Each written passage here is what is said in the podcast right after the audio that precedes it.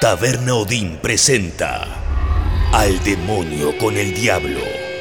Puro heavy metal. Con Gustavo Olmedo.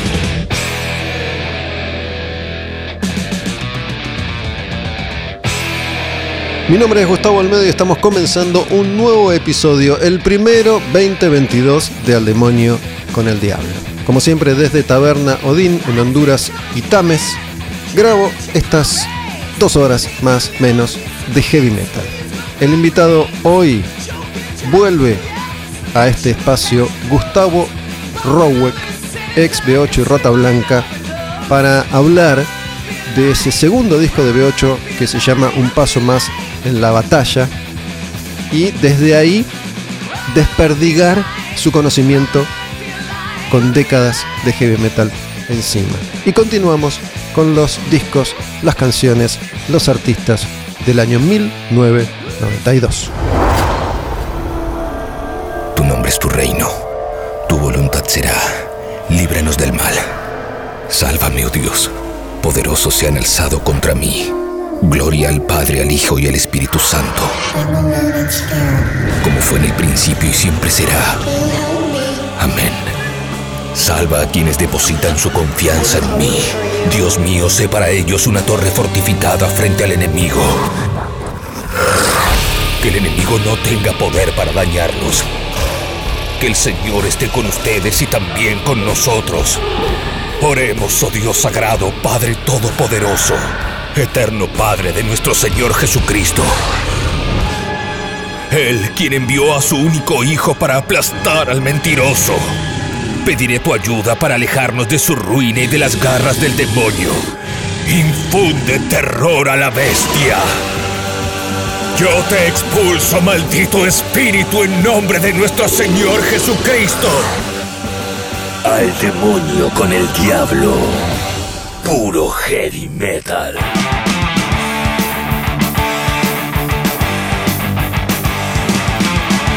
Bueno, atención porque con el invitado de hoy creo que nos vamos a disponer a realizar una especie de pase mágico porque vuelve a este programa, a este podcast, Gustavo Rowek, que fue el invitado en el episodio número uno.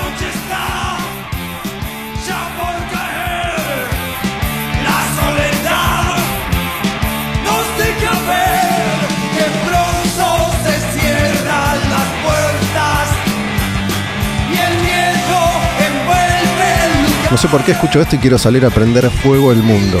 Bueno, Gustavo Rowek fue el invitado en el episodio número uno de Al Demonio con el Diablo cuando arrancó originalmente en Radio Cantilo. Hablamos del primer disco de B8, el primer disco de heavy metal de Argentina y fue en ese momento la única charla presencial que tuve en este proyecto durante mucho tiempo porque a la semana siguiente arrancó la pandemia, la cuarentena. Así que como nosotros la iniciamos, esperamos ahora terminar con esta mierda.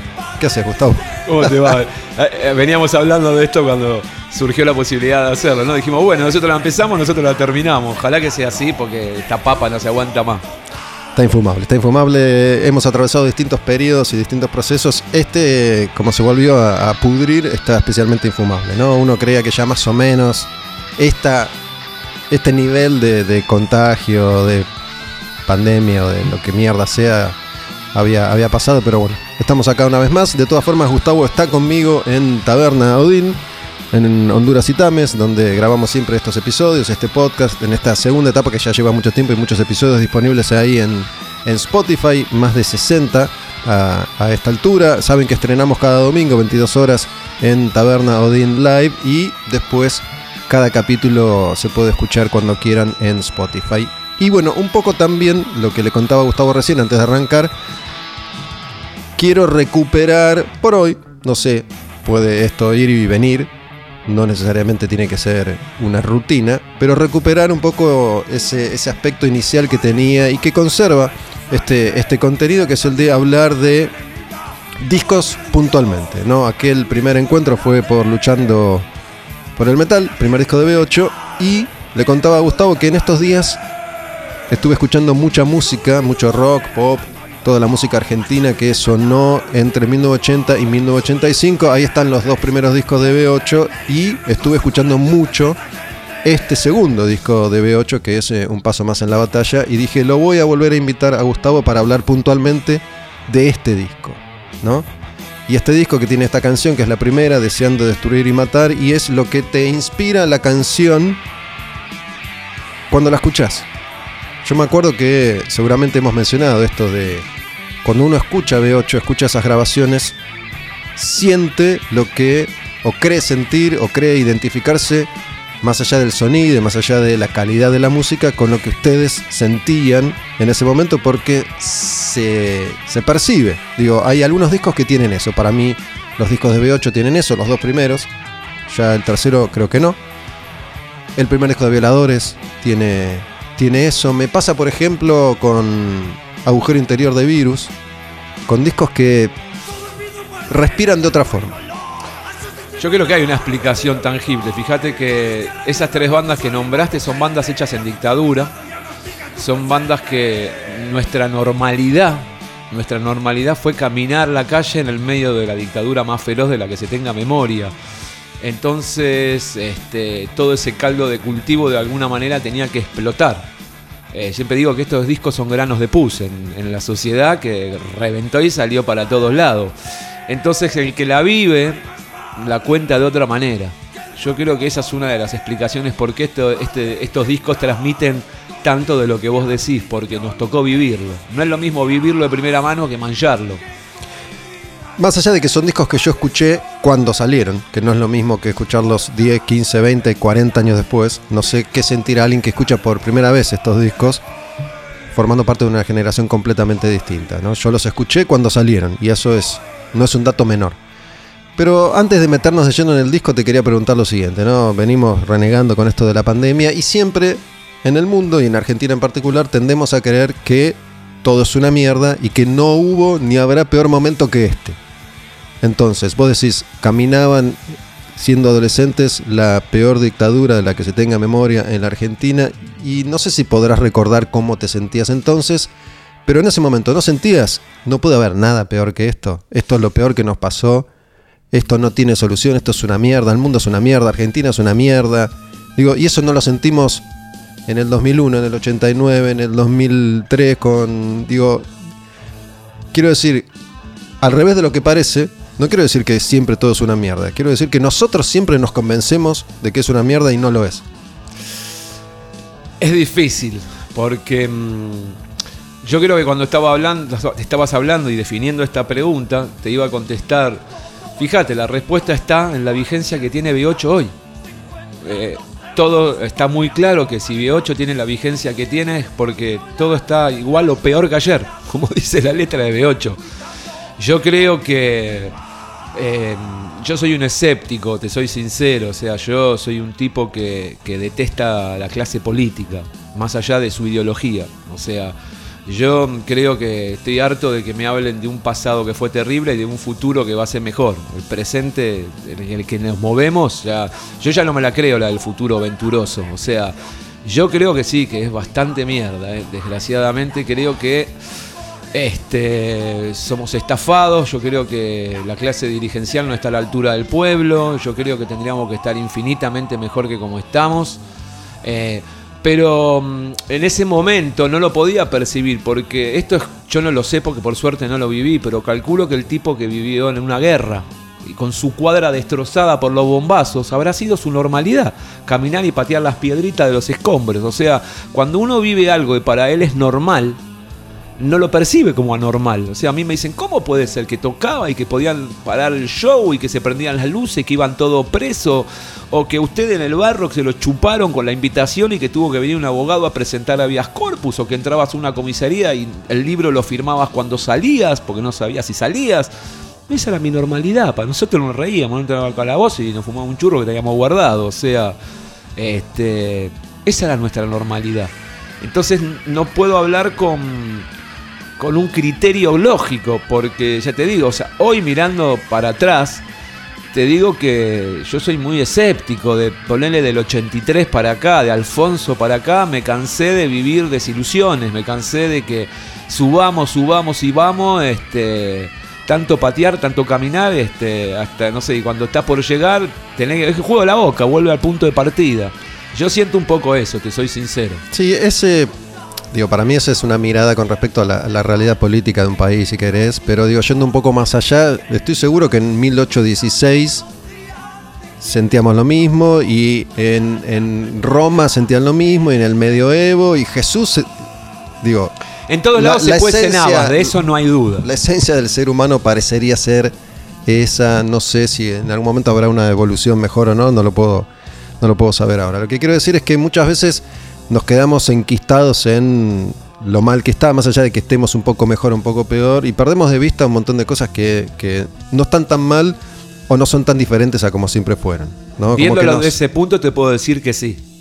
Eh, o sea, claramente, si saco todo lo que te dije antes, eh, yo creo que el mundo lo arma uno.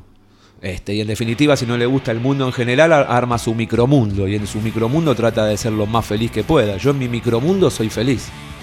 Pero te confieso que vivo en una burbuja, en un pedo musical.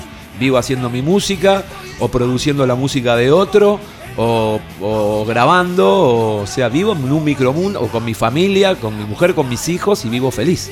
O, o intento ser feliz cada día. Eso sí, Sí, por eso, es una construcción en definitiva. Cada uno construye su, su microuniverso. Y No un poco antes de arrancar también hablábamos, ¿no? Yo te comento que sigo estando en contacto con músicos permanentemente. Hace 30 años ya que, que me pasa eso. Y cada tanto algún músico un poco más joven, un poco menos joven, me dice que el mundo ha sido injusto con su música, con su banda, porque no, no han podido triunfar, mi banda tenía todo para pegarla y porque no teníamos guita para comprar difusión, o porque no pudimos transar con esto, con el otro, o porque la cumbia, lo que sea, ¿no? Y concordamos en que eso no funciona de esta manera. En lo absoluto. ¿Qué, qué tenían ustedes para, para haber marcado? Se movió el micrófono. Para haber marcado ese camino en ese momento. Bueno, un montón de ingredientes que hacían falta. No eran los únicos músicos en Argentina en ese entonces. Y sin embargo, B8 hay uno solo. Mirá, esto es una- tiene una explicación muy rápida. Este, yo cuando empecé a tocar en B8 eh, tenía un bombo, no tenía plata para comprarme dos. Entonces tenía dos caminos, o ponerme a llorar que no tenía dos bombos, o inventar una técnica en donde algo imite al doble bombo. Bueno, terminé, imitan- eh, terminé inventando una técnica de ton de pie, que ni yo sabía que la estaba inventando, y en donde el ton de... Yo no toco con dos bombos en B8, yo toco con uno. Después en el homenaje, que ya tocaba con dos bombos, hice dos bombos, en el 2011 en el tributo hice dos bombos, pero los discos de 8 están grabados con un bombo. Y todo el mundo piensa que son dos. ¿Y hacen falta los dos bombos para tocar las canciones de B8? Y ya ves que no. O sea, la- todos los dos discos, las canciones las que todo el mundo conoce, están grabadas con un bombo. Después la podés adornar y agregar y ayornar. Pero yo lo que creo que de 8 éramos unos lauchonazos. Ni que hablar, no sé, bueno, por ahí nos vamos un minuto a hablar con Rata. Yo tengo una anécdota de Rata. Una vez estábamos tocando y se me rompió el parche del bombo. Entonces agarramos el ton de pie, lo pusimos en el piso y empecé a usar el, el ton de pie de bombo. Entonces se me rompió el tambor, el parche.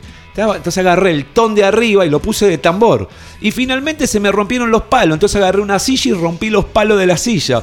Pero la pasión por tocar era mucho más fuerte que todo lo demás. No me iba a frenar y no nos iba a frenar ni en pedo. ¿Dónde, eso. ¿Dónde estaba pasando eso? En el Bajo Flores, en la sala de. ¿En una sala, En una ensayo sala. o un show? No, no en una sala de ensayo. En una Ensayo. sala de ensayo. Bueno, no dije algo que tal vez pensé que era obvio, pero bueno, Gustavo Roweck grabó con B8 los dos primeros discos, después formó Rata Blanca con Walter y las formaciones que fueron teniendo lugar hasta una primera separación del grupo, después tocó en Nativo, en Roweck, ahora está tocando también desde hace un tiempo con Entre el cielo y el infierno, que es Una decisión. gran parte de esa formación de Rata que grabó ese disco Sí. de Rata Blanca con, con Mario Ian en voces. Él es Gustavo Roweck, ¿no? Es uno de los músicos más importantes del heavy metal en, en la Argentina y de esa etapa estamos, estamos hablando. Yendo a este disco en particular, otra de las circunstancias que para mí son obvias a la hora de la eterna descripción de cómo es hacer música en Argentina, sobre todo en el heavy metal, que es el universo que transitamos vos y yo, más allá de otra cosa que podamos haber hecho o hacer, durante todo este tiempo es que no se sonaba bien. Sin embargo, con las limitaciones de la época, los dos primeros discos de B8 suenan bien. Hoy uno puede disfrutar de esa música, mientras que otros discos, de hecho, El fin de los inicuos suena bastante peor que los dos primeros de B8. Ruedas de metal de Riff o Macadam suenan peor que los discos de B8. Los discos de Hermética suenan, lo- lo- los dos primeros suenan peor que los discos de B8. Y montones de discos grabados en los 90 y hasta después del 2000 suenan peor que los discos de, de B8. Entonces tampoco es tan cierto que se sonaba como el ojete porque en la época los ingenieros, los productores, es verdad que nadie sabía nada. Es verdad, Acá pero- había algo por osmosis, que esa química que estaba sucediendo entre ustedes que, que suplía todas las limitaciones. Yo creo que sí, yo creo que, que la química que tuvimos, la formación Iorio Civiles, Amalvide Rowe fue, fue única. Fue, este, el otro día me tocó ver Salvando la Distancia. Yo soy fanático de los Beatles y vi el, el Get Get Back, Back. el documental. Y vi el proceso compositivo de canciones gloriosas, gloriosas. Estaban los cuatro tipos sentados y tocando y casi no tenían terminada la canción en el estudio, ¿viste? Después vos escuchás la canción, la maestra, y decís, loco, qué, qué química, qué loco, ¿viste? Y B8 tenía una química increíble que toda esa falta de conocimiento, que es verdad que pasaba, creo que fue suplida por una intuición muy grande respecto de lo que había que hacer. No me preguntes por qué, no me preguntes cómo, porque éramos pendejos. O sea, yo grabo B8, mi primer disco del 83 tenía 20 años. O sea, al estudio había ingresado dos veces antes a grabar unos demos. Pero había un conocimiento o, o la banda estaba tan afilada, tan, tan afilada que era un 2-3 va, un 2-3 va, un 2-3 va y así se grabó. Y creo que esa magia, esa química, ese algo que no puedo llegar a explicar de manera, de otra manera que no sea abstracta, eh, hizo que, que lo que no se sabía se supla con, con- mucha intuición. A mí lo que me gusta de este espacio en particular y de muchos espacios que he ocupado es que venimos contando en Al Demonio con el Diablo gran parte de la historia del heavy metal que se ha contado en algunos casos una y mil veces. ¿no? La historia de B8 ya se contó en muchas, muchas oportunidades. Sin embargo, cada vez que esa historia se recuenta, siempre aparece un detalle que o no se había difundido, o hacía mucho que no se comentaba, o se cuenta distinto. ¿no? Los recuerdos se van transformando en nuestro cerebro y muchas cosas terminan sucediendo como no sucedieron. ¿no? Yo he estado seguro de, de- de algo que hice durante 25 años hasta que me di cuenta que eso no había pasado nunca. ¿No? Siempre, siempre cuento lo mismo y, y creo que lo conté hace poco, pero bueno, lo repito que estás acá. Yo, el primer laburo que tuve fue en la revista Madhouse, ¿no? Una revista de metal que, Sí, que sí. existía en los 90, en los 2000. Y el primer laburo que me, me encargan es ir a cubrir el evento este que se hacía en obras, que era Halley en obras. Era Halley en obras 3. Ok. Y cuando esa nota sale publicada, en la tapa de la revista está Walter Jardino, porque habían tocado en Vélez, en el show ese de Vélez que, que hicieron. Y se ve que yo uní la tapa de la revista con la crónica y durante 25 años, para mí, en Halle en Obras 3 había tocado Rata Blanca. Y yo dije, la primera crónica que hice en mi vida fue sin darme cuenta que la tapa de la revista me está diciendo que eso no pasó porque estaban tocando en Vélez. ¿no? Tocó Riff en, en Halle en Claro. Obras 3. Pero yo durante 25 años estuve convencido, y así lo conté, que había tocado a Rata Blanca. Es un, un dato de color, pero muchas veces los recuerdos nos traicionan y, y decimos cosas que, que no sucedieron. Yo siempre digo que voy a hacer un libro con las cosas que escuché a músicos decir que habían hecho, que las había hecho yo. Llego a hacer ese libro y no sé. O sea, todo el tiempo pasa. A veces, no sé, de manera natural, a veces de manera subliminal, a veces que se mezclan los recuerdos, ¿viste? Una vez, por el negrito bendito que descanse en paz, eh, estábamos en el Bajo Flores, ¿viste? Y había una gatita. ¿El Negrito Sánchez? Sí, y, nosotros vivíamos en un departamento como era eh. Era, ¿Viste la película? Era eso, así éramos seis monos en un departamento que iban llegando gente y, Este, entonces dijimos, uh, la gatita, y no sé qué merda me agarró a mí, que agarré a la gatita, me la llevé en el bondi. Y quedó ahí, se llamaba Tripi, la, ga- la- la gatita estuvo con nosotros. Y un día lo escucho al negro contar la misma anécdota que había. Y le digo, negro ladri, yo agarré el gato. ¿Qué estás hablando? Te robó el gato. Este, pero bueno, andás a ver si ya en la, de, de tan institucionalizado termina uno creyendo que hizo algo que no hizo. Hice esa- esta introducción porque creo recordar que la leyenda cuenta. ¿Este disco se grabó en Panda? Sí, este disco se graba en Panda. No, la leyenda es que usaron 7000 horas, 400 horas. que era un montón para esa época. Inédito. Y eh, según me han relatado distintos eh, protagonistas y testigos, en gran medida era porque se hacía muy difícil juntarlos a los, a los cuatro porque estaban en cualquiera. Y se perdía tiempo en esa. Eh, esto también, viste, es como que, no sé, ¿a quién se le ocurre poner una banda como B8 de 12 de la noche a 8 de la mañana? O sea, todo fisurado que andaba suelto por la capital federal sabía que de 12 a 8 tenía un lugar que todo lo que tenía que hacer era traer algo, digamos, ¿no? Y era bienvenido. Algo no eran empanadas. No, algo no eran empanadas, ni helados, ni libros, ni nada de eso. Estábamos on fire. Nosotros en ese momento, realmente todo lo, lo- lo de mi generación, compramos sexo, droga, rock and roll. Y esa fue el boletito que compramos nosotros y esa era la que curtíamos, ¿no? Hablando del On Fire, ¿no? Porque la otra parte de la leyenda dice que Civile, Osvaldo y vos estaban más on fire que Beto y que Ricardo no estaba on fire. No, Ricardo en ese momento, de hecho, prácticamente no consumía.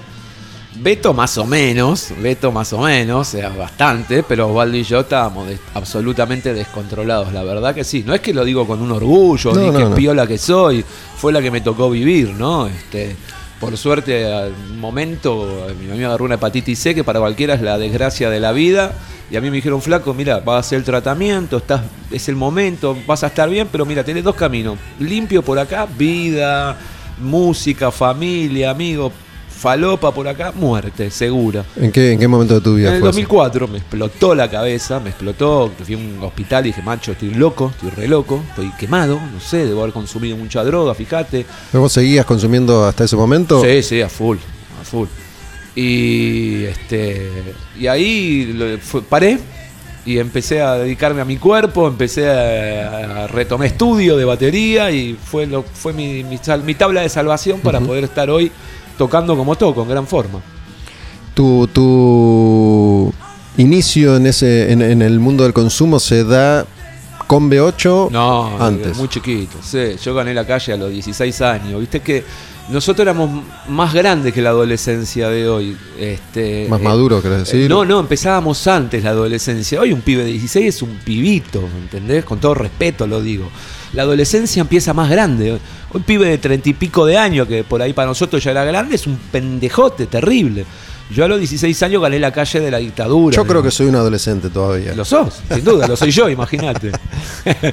este, yo me siento un pibe, yo siempre digo, yo soy un pibe atrapado en el cuerpo de un tipo de 58 años, pero soy un nene, no sé cómo decirte, sigo pensando como un pibe. Sí, sí. Este, me siguen apasionando las mismas cosas que me apasionaban. Este, y gané la calle, ya te digo, muy joven y teníamos ese boletito, sexo, droga, rock and roll, y así compramos, ¿viste? Y bueno, fue la que nos tocó vivir, ni mejor ni peor. La, la convivencia entre ustedes en ese momento, la grabación del disco, ¿se, se complicaba? Digo, ¿Ricardo se ponía del ojete porque estaba más careta y quería laburar o no? Eh, empieza a haber muchos problemas con Osvaldo. Porque yo estaba re loco, pero a la hora de sentarme en Pero la batería era un diablo. Este, Beto otro tanto. Osvaldo. Y Osvaldo más que nada por el alcoholismo. Osvaldo. Osvaldo, se quema muy rápido. Osvaldo era un violero brillante, ultra equipado y, y en ese momento se quema mucho, se quema, se quema y fue complicada las sesiones de guitarra. Fueron muy complicadas, muy complicadas al punto que, que hay canciones como por ejemplo Deseando destruir y matar, recién la estaba escuchando y yo lo percibo. Hay, hay partes de, de tres guitarras diferentes porque se desafinaba continuamente, porque pifiaba, por un montón de cosas que, que- que estaban pasando y eso ponían de ojete, eso fue, digamos, el caldo de cultivo de la separación de B8. Eso porque estaba, estaba borracho, Estaba re loco, estaba re loco. sí, en combo. Estaba re loco. ¿Y cómo, cómo se hacía para emparchar en ese momento? Digo, porque no, no existían los 200.000 canales que hoy tenés, que hoy, hoy tocas una nota y, con eso ya haces un disco entero. No, no, pero eh, en esa época, eh, ¿qué es lo que hace que creo que es lo que me- te da un target como para poder tocar muy bien? El único que no podía pinchar era el baterista. O sea, el baterista tenía que hacer la toma de punta a punta. Si vos hacías una toma brillante y faltando dos compases te equivocaba, tenía que ir de nuevo. No, no había chance, no había, no se cortaba la cinta, no, no, no era, era ¿entendés? O sea, Este- todas tus baterías son una toma completa cada claro, canción. Claro, todas mis baterías son una toma completa, que es el mismo concepto que sigue usando hoy. O sea, yo hoy la edición la uso como una herramienta de que si tengo tres tomas, una mejor que la otra, agarro lo mejor de cada toma y, y hago una. Pero que mi toma tiene que estar perfecta de punta a punta. ¿Y en qué, en qué momento, en qué disco tuyo que vos grabaste? La primera pudo- vez que se pudo, en el 96 con Rata 7, que es la primera vez que aparece el Pro Tools. Pero que no hizo falta, porque venía con ese target de la toma de punta a punta. Pero lo demás todo se podía pinchar, entonces la guitarra de Osvaldo están muy pinchadas en ese disco. ¿Y ¿Cómo se hacía, por ejemplo, antes de Pro Tools, Def Leppard? ¿Viste? Que, que fue como uno de los grupos que más investigó y laburó en el estudio a la hora de producir por partes, ¿no? Ahí la leyenda dice que labora- laburaron con Matt Lange, que laburó con ellos, con ACDC, qué Sí, sé sí. yo, y que es un tipo que empieza a incursionar en esto de. A ver, haceme tac en el redoblante, listo, andate. Y con eso capaz que estaba cuatro horas y no sé cómo mierda en cinta, lupeaba todo eso. Yo creo que, en lo personal, porque no viví el proceso, yo creo que debe haber mucha leyenda. Yo estoy seguro que, un baterista de la calidad del baterista con Def Leppard, con dos o con una mano, deben haber hecho tomas de punta a punta. Lo que después pudieron haber hecho tal vez es eh, eh, cambiar audios. eh, buscar si a ese tambor le agregaba otro, si una parte era este, una batería acústica, pero otra parte batería digital. Calculo que la experimentación debe haber venido por ese lado, más tomando en cuenta que él termina tocando con una batería muy especial, en donde el tambor era un, la tocaba con un pie, Porque pierde un brazo en un porque accidente. pierde un brazo en tiene, un accidente. Tiene un solo brazo. Que esa es la, la magia de Inglaterra. Allá siempre cuento lo mismo. Allá los pibes lo esperaron, fueron la heroica de, de Flepa. Acá hubiesen dicho dejarlo zapar al manquito. Te hubieran hecho bullying. claro, al toque. Ahí viene Gustavo con un brazo solo. Che, una, una cosa que, que tiene bastante este disco, sobre todo lo, lo percibo, tiene algunos efectitos, ¿no? Pero lo percibo en la voz de Beto, Sí. sobre todo. ¿Qué, qué, qué usaron ahí? La voz de Beto, muchas voces están grabadas dobles, que era un, un efecto que usaba mucho Ozzy, nosotros éramos enfermos de Sabbath, que a todo esto una de las bandas que tengo también es hoy es Warpix, que es la banda tributo, Tributo- a Sabbath, tributo que, a al Sabbath. que le gusta Sabbath se la recomiendo, que es como los pibes que van a jugar los juegos a la pelota, nosotros nos vamos los sábados a tocar Sabbath, ¿viste? Este, y Beto, muchas de las voces este, mm, están dobladas. O sea, ¿qué significa? Mm, Que están grabadas dos veces, no que le pusieron un dobler. Un dobler es un efecto en donde la voz hace como un pseudo efecto de dos. Para lograr el verdadero efecto de doblar la voz hay que doblar la voz, cantar la toma dos veces, lo más parecido posible. Y después nuestro espíritu de investigación, esta intuición de que hablábamos al comienzo de por qué suenan los discos de B8 hoy, o en ese momento mejor que muchos. Eh, hay muchos delays, muchas reverb, empezamos a investigar. Panda era un estudio que nos permitía la experimentación y experimentamos.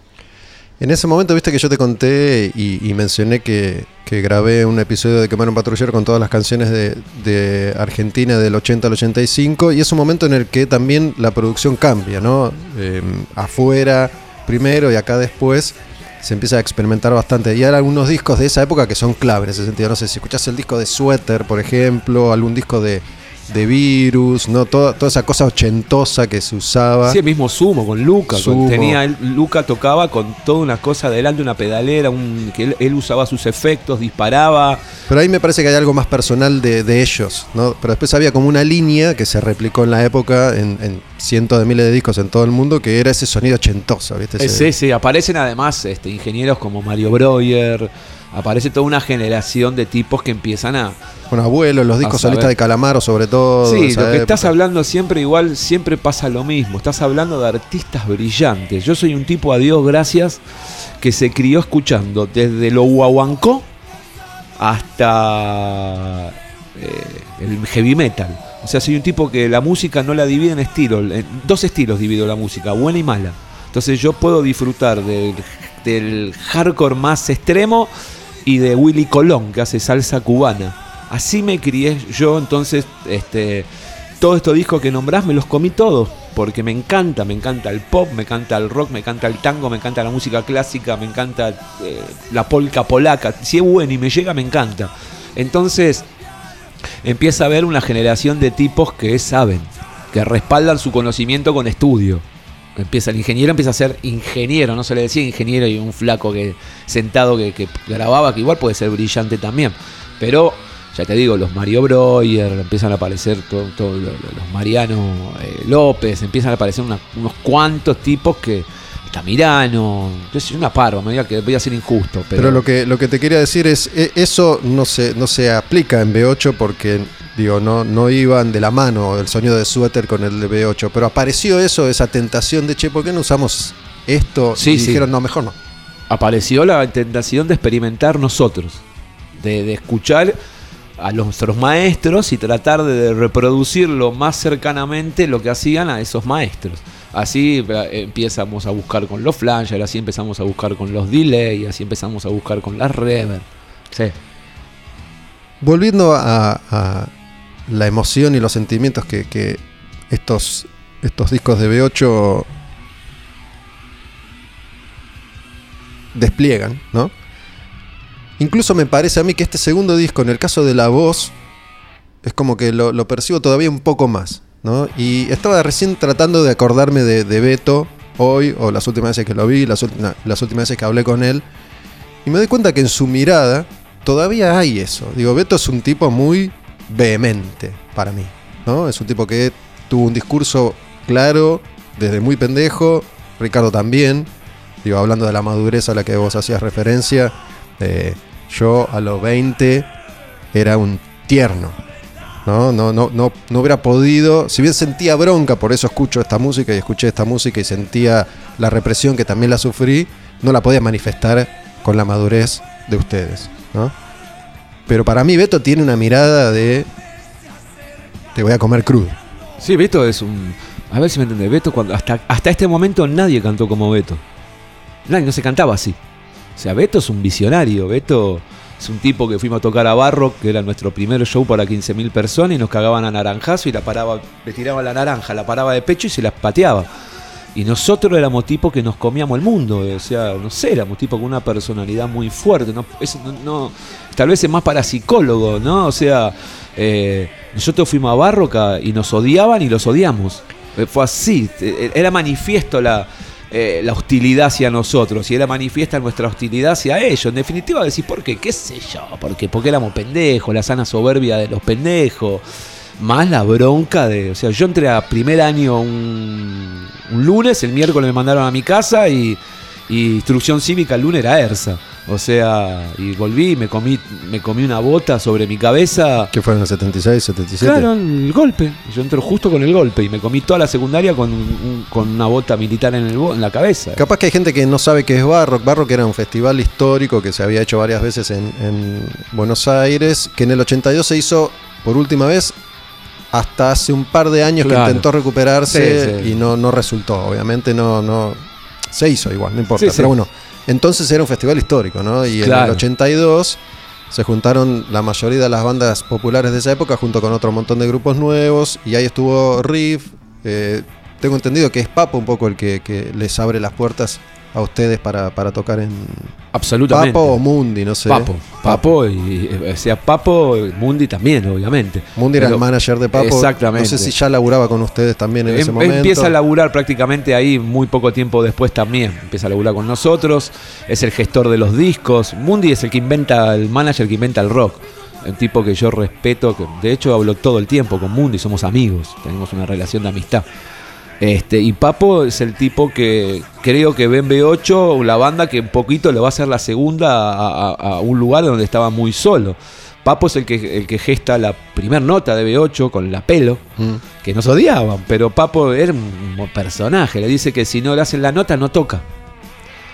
Entonces nos hacen la nota, la primera nota la hace la pelo. Entonces después le dice que quiere que toque en el festival. Entonces le dice que no, entonces le dice que no toca riff. Entonces toca B8. Entonces va después le dice que quiere que estén en la película. Entonces Pelo le la, eh, Pelo, la gente le dice que no, que en la película no, porque no nos filmaron. Entonces Papo le dice que si no estamos en la película no sale Riff. Entonces si vos ves la película B8 hay fotos. No hay una filmación. La- las canciones están con fotos. Tuvieron que inventar con la foto la parte de B8. Sí, Papo es el, o sea, es el tipo que a mí me pone, siempre lo digo, en la plataforma de despegue. Después hice mi carrera y lo sostuve.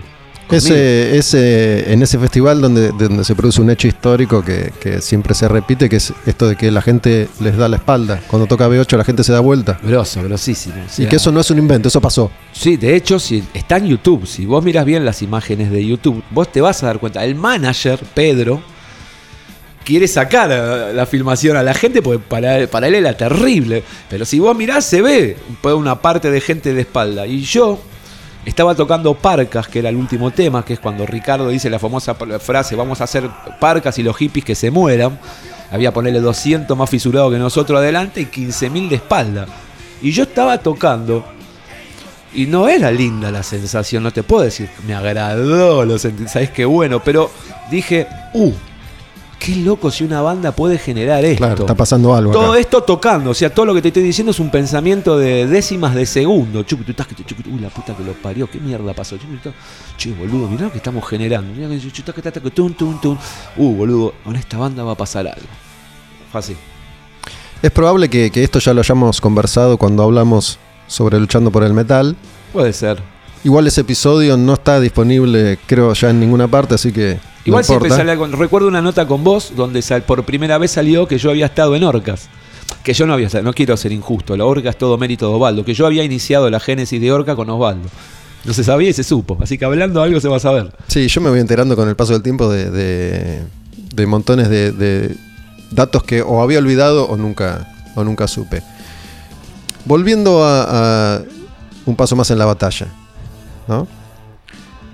Y a la voz de Beto. Y, es- este nervio que se percibe cuando uno escucha esas voces. También me pregunto si estuvieron 400 horas metidos ahí en el estudio. Entiendo que no cantó 400 horas, pero debe haber cantado unas cuantas. ¿Cómo es eh, en ese momento sostener la intención? Y por ahí no, no aplacarte, no, no, no digo aburrirte, porque si, si grabas aburrido lo vas a tener que grabar de nuevo, pero digo, es como que esa furia se sostiene a lo largo de todo el disco y yo me pregunto a veces, bueno, estaban ahí a las 5 de la mañana en Panda con un montón de gente que pasaba y entraba y llevaba cosas, pero bueno, se, se sostiene esa, esa intención. Se sostiene, se sostiene. Primero éramos pendejos. Después estábamos haciendo lo que habíamos soñado. Después, ya te digo, estábamos on fire. Me acuerdo de una noche que, que el, Beto dijo, no canto, no canto. Entonces hubo que salir a buscar algo, ¿viste? Y conseguimos un mariposa. ¿Qué es un mariposa? Ah, esa. una porquería, perdón. Este, ¿Qué era eso? era un trago, no sé, un trago, no sé si será como el Campario, como Merda, como lo que quieras. Este, estoy nombrando marca, pero bueno. Este, y nos agarramos un pedo de que terminamos cantando unos coros que creo que están en el disco, los coros incluso, ¿viste? Pero mm, la ilusión nos mantenía, la ilusión. Para nosotros grabar de 12 a 8 era ideal. Porque además dormíamos todo el día y nos íbamos de 12 a 8 ahí y sabíamos que íbamos a estar ahí, que iban a empezar a caer los personajes. Este, de hecho, cuando grabamos Ideando la Fuga, estaba Walter, porque yo ya el amigote de Walter, él estaba con punto rojo. Jardino. Claro, y ya estaban los, los puntos rojos en el control. Era un descontrol. Y, y- y además era este, porque estábamos así, te dejo, ah, eh, dale, vamos a grabar, vamos. Y abríamos la puerta, nos metíamos al estudio, un, dos, tres, vaca. Y así se grababa, ¿viste? Y así se grabó Beto, mantuvo la intensidad porque éramos jóvenes, no, era lo que soñábamos, era lo que queríamos y, y se mantuvo. Las, las letras, porque hay, hay también como una construcción histórica de que Ricardo escribió el 100% de todas las letras que, que se grabaron en su vida. Absolutamente no. En este caso, ¿cómo, ¿cómo se compartió la composición de letras? Para empezar, el tema más famoso de Beto, de Beto, eh, de B8 y de la, del heavy argentino lo hice yo, Qué destrucción. es Destrucción. Pero que no está en este disco. No, no, no, pero para, o sea, ya el 100 sería el 99. Sí, sí. pero aparte, este, ese proceso creativo del que te hablo, este, consistía en que los sentábamos los cuatro O sea, un paso más en la batalla es un disco que surge en la sala de ensayo. Y gran parte de las letras en la casa de Beto. Sí hay letras que nos pertenecen más que otras. Por ejemplo, Deseando destruir a matar, una canción hermosa, casi toda la letra es de Ricardo. Pero después, las letras las escribíamos todos. Menos eh, Osvaldito que tiene una o dos letras en todos los discos. Te, preguntaba esto también porque, digo, el disco conserva la, la- la intención y el mensaje de luchando por el metal, pero creo que también evoluciona y prestando más atención ahora, porque yo durante mucho tiempo escuché música sin prestarle atención a las, a las letras, me doy cuenta que empieza a aparecer eso que después se iba a manifestar en Hermética y en Logos, ¿no? La- las búsquedas de, ellos dos en particular, el- camino espiritual, si querés, tanto de Ricardo como de Beto, que, que por ahí no fueron iguales, ni, ni de la mano, ni por el mismo camino, pero que existió. Digo, todo, todo lo que Ricardo manifiesta en, en el primer disco de Hermética, sobre todo, tiene que ver con, con muchos de, de sus estudios y de su búsqueda espiritual. En el caso de Beto, también. Digo, yo percibo, no sé si es así, si estoy leyendo demasiado entre líneas, que ya algunas letras tienen que ver con eso. Además de- del contenido social que tienen. Puede ser que haya letras ya espirituales. Este, yo si escuchás nativo, también hay muchas letras espirituales. Lo que pasa es que hay que ver qué es la espiritualidad para cada uno. Sí, sí, por eso eh, separé de Este, uno y de otro. Yo creo que B8 empieza una búsqueda que tiene que ver un poco con los momentos de la vida, en donde uno se entra a preguntar cosas, en donde este, claramente después ellos fueron en un camino que fue el fin de los inicuos, que, que- Sí, ahí se nota muchísimo más. Claro, eh, ahí empieza, sobre todo Beto, sobre todo Beto empieza a dar eh, como signos de lo que va a venir después, ¿viste? Yo con el fin de los cínicos, este, no. Es un buen disco, pero no, no creo que sea. eh, ¿Ninguna de esas canciones se arrancó con vos en la banda? Sí, eh, antes que Los Viejos Reyes, sí. Eh, una o dos canciones ya las estaba tocando yo, pero no, no, no. Yo ya no estaba, no. Ya no. Quería otra cosa. Yo ya estaba buscando otra cosa. Había bastante anarquía. Y sí, yo respe- siempre respeté mucho lo musical.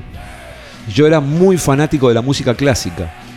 Así que cuando yo ya me cruzo con Walter en, el, en este disco que estamos escuchando, yo ya empiezo a ser amigote de Walter. Y cuando lo escucho a Walter, digo, ¿de dónde salió este extraterrestre? Y Walter cuando me escucha a mí pasó lo mismo.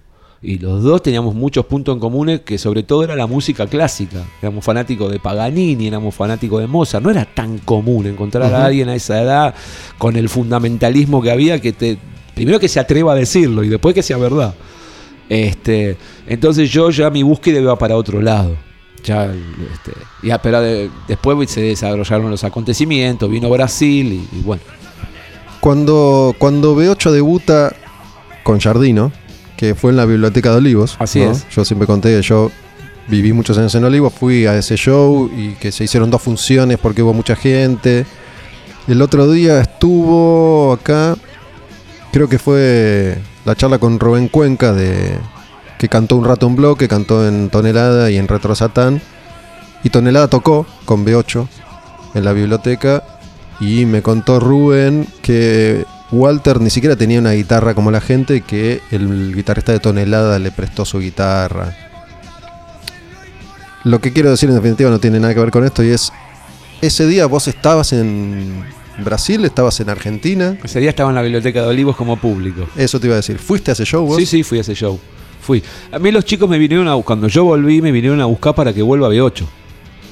Yo quedé honestamente en ese momento muy enojado por una actitud que tuvieron cuando se fueron de Brasil. Mis ganas de tocar con Walter hicieron que les diga en una reunión que hicimos en Chacarita que yo les hago la pata porque tenían seis shows y no querían tocar con, con el turco, que ya falleció, que era el baterista que pusieron cuando me fui yo. Ese show lo hizo el turco, no estaba Sensi todavía. No, no, ese show lo hizo el turco. El turco con Walter, que era el baterista y el guitarrista de Punto Rojo. Pero. ¿Cómo era el apellido? Andino. Andino. Andino. Este. Pero igual lo fui a ver, yo nunca tuve tanto rollo tampoco, ¿viste? La verdad, soy esa, no soy un tipo resentoso. Entonces, lo fui a ver, más campante. Yo me acuerdo como, como ya fanático del heavy metal en ese, en ese momento que Eh, Peladito, yo venía con los pelos acá, estaba pelado porque Sí. había venido de Brasil de estar pegado. Es que no me acuerdo si alguna vez te lo pregunté eso, si, si sabía que había sido ese show. Creo que no, no sé. Pero bueno, ya se hablaba de Jardino, que recién aparecía al, al sumarse a B8, pero ya se hablaba de Jardino como un músico muy especial y muy talentoso y muy, muy particular. Y en el recuerdo quedó como que ese show fue maravilloso, no solo por la convocatoria, que B8 ya no tenía ni tuvo después, tampoco, sino por lo que pasó después, digo, por, por Hermética, por Rata Blanca, el paso del tiempo capaz que agigantó ese show en particular. Pero yo tengo un buen recuerdo, vos, También. fue un buen show. Sí, sí, fue un buen show, pero absolutamente diferente a lo que era B8. Absolutamente diferente. Los shows de B8, yo recuerdo que, si no, mira, si no me equivoco, la Madhouse, que hasta el día de hoy me acuerdo, los shows los calificó de tragicómicos. No me olvido más. Y era una especie de espantomóvil B8. Era un espantomóvil, éramos cuatro enfermos. eh, con caos, con anarquía, este, pero eso era B8. Yo creo que eso después continuó en Orcas. Eh, claro. El espantomóvil Yo una vez lo dije, la banda más que más levantó la bandera de 8 fue Orcas. En todo sentido, en el caos también. En todo sentido, sí, sí, sí, absolutamente. Sí, sí. Pues yo, la verdad es que viví más Orcas que B8. Lo entiendo B8 claramente, claro. Pero era muy chiquito y lo, lo- lo vi. Vi una vez cada formación. Vi a, a ustedes solamente los vi con Barón Rojo en obras. lindo show. A- Era el espantomóvil B8. sí, a Jardino lo vi ahí en la biblioteca y después vi uno de los últimos shows con la última formación en, en un lugar que quedaba en Curruchaga, no me acuerdo cómo se La esquina llamaba. del sol. Puede ser que había 12 sí, sí. personas, fue un show de mierda. Sí, sí, sí, fue, fue, fue, fue así. Fue, eso era la vuelta de B8, además. Por eso convocó tanta gente, ¿no? O sea, B8 se, se separa estando muy fuerte. Muy fuerte. Yendo a Brasil, yo creo que nunca hablamos de, de Brasil. ¿no? Ustedes se van a Brasil con qué intención? La de, de- Esta es la historia que yo te digo. Yo siempre cultivé un perfil muy bajo. A mí me, gustó tocar. No me gustó hacer la carrera con polémica, como por ejemplo eh, la hizo Ricardo, ponele, ¿no? Sin contar toda la parte brillante de músico, Sí, obviamente, ¿no? Pero, este, así mil situaciones que pasaron que fui actor principal, eh, quedé como actor de reparto. Eh, yo estaba tan enganchado con la merca en ese momento que este, me tengo que ir del país. Me tengo que ir. Le, le planteé a los chicos que yo me voy a ir. Yo había ido a Rock in Rio. Vuelvo, me pienso que Brasil es Rock and Rollandia. No sabía que Brasil había sido Rock and Rollandia por Rock in Rio. Digo, muchachos, la tierra prometido. Brasil. Yo estoy muy enroscado, yo me tengo que ir de acá. Pero te Hicimos una ir- reunión en la terraza de mi capaz escaparme. pero yo pensando que te vas a rehabilitar o te perseguía la, la, la DEA. No, no, no, no, pensando que cortar con el mambo, cortar con el mambo, ya había tenido una sobredosis, estaba, estaba jodido. Entonces digo, ¿En qué momento se te ocurrió que Brasil iba a ser la solución? porque había venido de, de, de Rock in Rio, entonces dije, acá se curte el rock. Beto tenía gente conocida en San Pablo, en una disquería. Woodstock. Eh, no recuerdo, ¿no? Había, digo, menciono Woodstock porque era una disquería famosa. Y debe ser, de debe ser porque era una disquería muy grande de San Pablo. Y había, ahí se editaban discos truchos, piratas. Sí, sí. En, en Brasil. Era una costumbre esto. y llegaban acá, yo los conservo todavía. Mira qué loco. Y eran discos pirata, copias truchas eh, ilegales. Que se, se les arrancaba la etiqueta del vinilo. Claro, claro. Tengo- Puede ser gusto, no, no, si te digo te miento. Beto nos plantea, vamos, sí, Brasil, tenemos esta historia, Brasil empezaba a tener algunos, este, algunas bandas. Entonces en la terraza de mi casa hacemos una reunión y decidimos irnos a, a Brasil. Entonces, este, el destino quiere que yo, que fui el, digamos, el iniciador, sea el último en llegar. Que de hecho me voy con el turco. Pues yo era amigote de los Puntos Rojos. A San Pablo, ¿van? Ah, claro, vamos a, a Santos, que era una aldea de pescadores. Imagínate, nosotros una aldea de pescadores, la dimos vuelta. ¿Por qué fueron a Santos? Porque, no me acuerdo ni por, porque ellos cayeron en Santos, entonces yo me voy para Santos con la batería, cruzando la frontera con una batería así, imagínate, al hombro, nada de ¿Por dónde cruzaste? Por eh, Uruguayana. Este, ¿Santos es cerca de San Pablo? no, sí, sí, Santos está a una hora de San Pablo. Pensé que me decía de Uruguayana. Y para cuando yo llego a Santos, ya la situación entre Beto y Ricardo por un lado y Osvaldo por el otro era insostenible. ¿Y La, la disputa en ese momento cuál era entre ellos? Estaba muy alcoholizado Osvaldo, era imposible, era intratable. El único que lo podía tratar era yo. Este, Y entre Ricardo y Beto, ¿qué, qué inconvenientes había? No, Beto y Ricardo por un lado Ah, y Osvaldo por el Hartos de otro. Osvaldo. Hartos de Osvaldo. La, la verdad que estaban hartos de Osvaldo en ese momento. Entonces cuando llego, directamente me plantean que no se van a quedar, que quieren volver. Y me dicen, ¿qué haces? ¿Te quedás o venís? O sea, ni- yo no tuve ni una pelea. Yo me quedé con el más loco, porque estaba tan loco como él. Osvaldo se quedó y los demás. Y- ya ahí ya volvieron, Beto y, Muy y Ricardo. al toque, al toque. O sea que no hicieron nada en Brasil. Nada. Ni ensayaron Ni ensayamos. Sí ensayamos Osvaldo y yo y empezamos Orcas. en Brasil. En Brasil con un músicos brasileros. Pero Beto y Ricardo se Ya van con el nombre de Orcas. Ya con el nombre de Orcas. Ya lo- con el nombre de Orcas que se le ocurre a Osvaldito. O sea, yo era un pibe, Osvaldo era mucho más grande que yo. Y me dice, uy, Nano va a venir y vamos a hacer un grupo que se llama Orcas. Que, Dale, Osvaldito, vamos. Ya estaba ahí con él. Y vos tenías Este- eh, afinidad con él como la tenés con Sergio, con, con Terma. Digo, me refiero no tanto, capaz. Terma mi hermano. de No la tanto, vida. pero digo, Pero sí, éramos había muy un- amigos. sí. una buena relación. Excelente, excelente porque además vivíamos cerca. tanto. No, no, no, con todo. Yo también, con Beto ten- tenía y tengo la mejor. Y con Ricardo, el Ricardo que yo conocí, tenía la mejor. De hecho, nos íbamos juntos siempre a Panda a grabar porque él vivía en Devoto, cerca de mi casa. Yo lo pasaba a buscar, nos quedamos boludeando en la casa y nos íbamos juntos. Era una Y cuestión de, de tolerancia, digo, vos lo tolerabas más Osvaldo y Subardo. Estábamos locos los dos, entonces compartíamos una parte más, ponele, que, Mm. que, que- que Que los nos dos involucraba a eso, claro. Claro. Se quedan en Brasil entonces Orcas Y, y Beto y Ricardo se vuelven. se vuelven. Y Ricardo, y Osvaldo y yo nos quedamos descontrolados. en Y ustedes Brasil. saben, ellos vuelven y ya empiezan a rearmar B8. B8. Ellos con- llegan ¿Y vos ya instantáneamente. sab- sabían eso ustedes? Yo estaba, no, no, yo, yo todavía estaba con el turco. A mí esto no sé si contarlo, no, porque no me gusta ensuciar gente que encima falleció. Este. Con Ovaldito no vivíamos en el mismo lugar. Yo vivía con el turco en un lugar, con unos uruguayos que nos me hicieron la pata, y Osvaldo vivía con- en otro lugar, ahí en Santos. Eh, entonces yo tengo un problema este, ahí en, Brasil, nos revientan el lugar, nos dan ocho días para irnos este, antes de que nos deporten. Ahí es cuando caes en cana. Y ahí- ¿Llegaste a caer en cana? Claro, dos meses me comí, estuve en la cárcel. Entonces no todo. te deportaron. No me deportaron. Te sí, me deportaron después, me Después. acompañaron hasta el Peñón, así que. Pero, ¿co- ¿qué, qué pasa en ese, en ese Este- reviente y cómo terminas de ahí a, a terminar en cana? No te- no no. te fuiste. Sí, sí, nos fuimos. La, la- la verdad que cuando termi- es ridículo como terminó en Cana. Vamos bajando y en Curitiba nos agarra la policía, nos pide plata. Plata no teníamos, entonces me ponen porro en la mochila y. Sí y- fue. sí, sí, sí, así fue, tal cual. Y como me la pusieron en mi bolso, yo me hago cargo. Este, ¿Estabas con Osvaldo? Con el turco. Con el turco. Y el turco se fue. Me dejó pegado y se fue y vino a tocar acá. este, pero bueno, ¿qué va a ser? Ya está. Historias de la vida. Este, Y por eso es que caes en cana en Curitiba, ¿es? Claro, en Curitiba. Y ahí estás los dos meses. Y ahí estoy dos meses, ¿Qué claro. mierda haces ahí solo? En la cárcel. Quedó pegado en una cárcel. Sí, sí. Sobrevivo. Sobrevivo. Estabas en una celda con otros. Con seis brasileros. ¿Y? No, un problema. Bien. No, uno solo tuve que decir que mano a mano, si querés, te arranco los ojos. Y el jefe de pabellón era argentino, para variar. Así que ¿Y eso, fue, fue bueno. Sí, eso fue clave. Eso fue clave. Para salvar a Lupite, para empezar. Y hablamos de una cárcel, de una comisaría. No, no, una cárcel. Una cárcel. Una cárcel. Hasta el día de hoy siento lo. y- pero bueno, me comí dos meses. Y zafé. ¿Y Salí, cu- obviamente, cómo- salí. Una cómo fue el- ridiculez la causa. Era estúpida. No tenía ¿Tuviste que tener un abogado o se fue Y dando el solo? santo de mi viejo tu- tuvo que vender todo. Sí, una cagada. Y me puso un abogado allá. Sí, tuve que tener un abogado, si no, no sé, qué sé yo. Sí, sí, sí.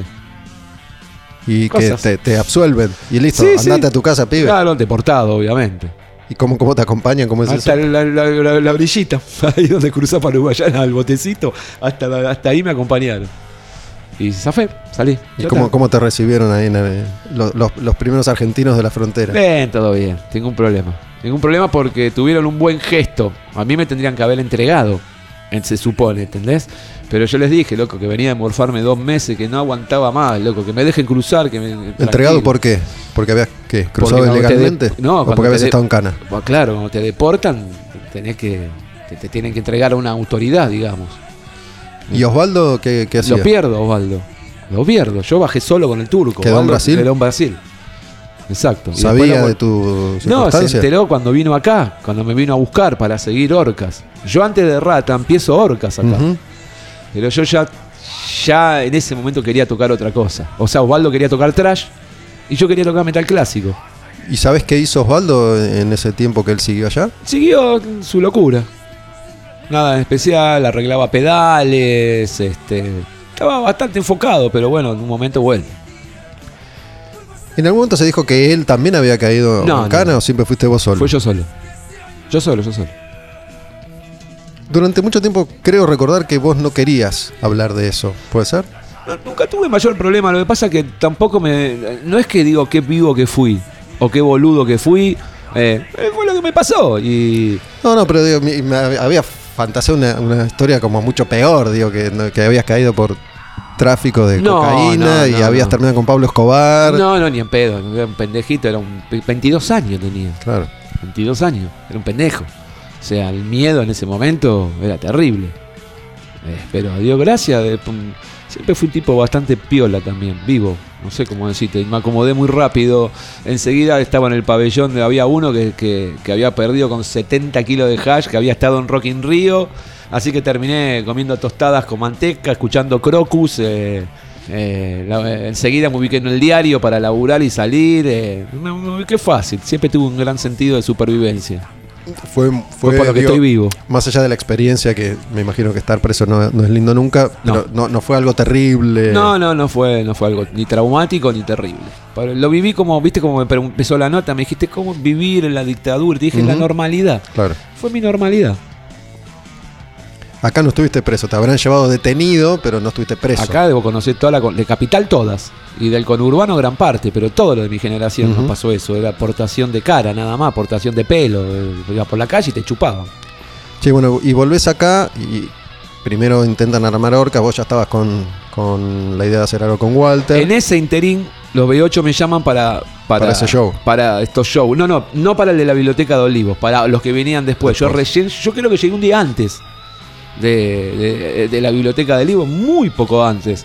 Ellos me llaman porque después había como seis shows más y no estaban conformes con el turco, querían, entonces querían que venga. Pero yo había quedado resentoso por algo que sí, no voy a contar, que no viene al caso, no tengo ganas de ensuciar a nadie. que es con el. Con, Con Beto y Ricardo en su momento, Ah. en ese momento de que, de que se fueron y yo me quedé con Osvaldo. Pero boludeces, nada. La vida Pero supera. ¿Pasó algo más allá de que te sentiste abandonado o pasó algo? No, pasó un gesto que no me gustó, si querés. Un gesto que no, no estuvo bueno. Pero que ya lo hablamos con los chicos, sobre todo con Beto, que es con el que tengo contacto. ¿Ellos se, se, se habrán enterado que estabas en cana vos o no? Eso yo calculo que sí, acá Sí. se supo. Acá se supo. Sí, ¿Cómo, sí. ¿Cómo fue el, el reencuentro que fue ahí en la biblioteca entonces? El, el reencuentro fue en la biblioteca. ¿Y cómo fue eso? Buena onda, ya te digo, no soy un tipo resentoso, porque además no pasó nada tan grave tampoco. No, no, no sé que no, no, no, no, no, no soy un tipo resentoso, no, para nada. Ni rencoroso. ¿Y vos no, no aceptaste Yo acepto. o sí? Eh, Ahora te o sea, llega Osvaldo, Osvaldo empezamos a, a tocar, era un caos, era un caos. A Osvaldo no lo volvieron a invitar. No, no, no, no, no.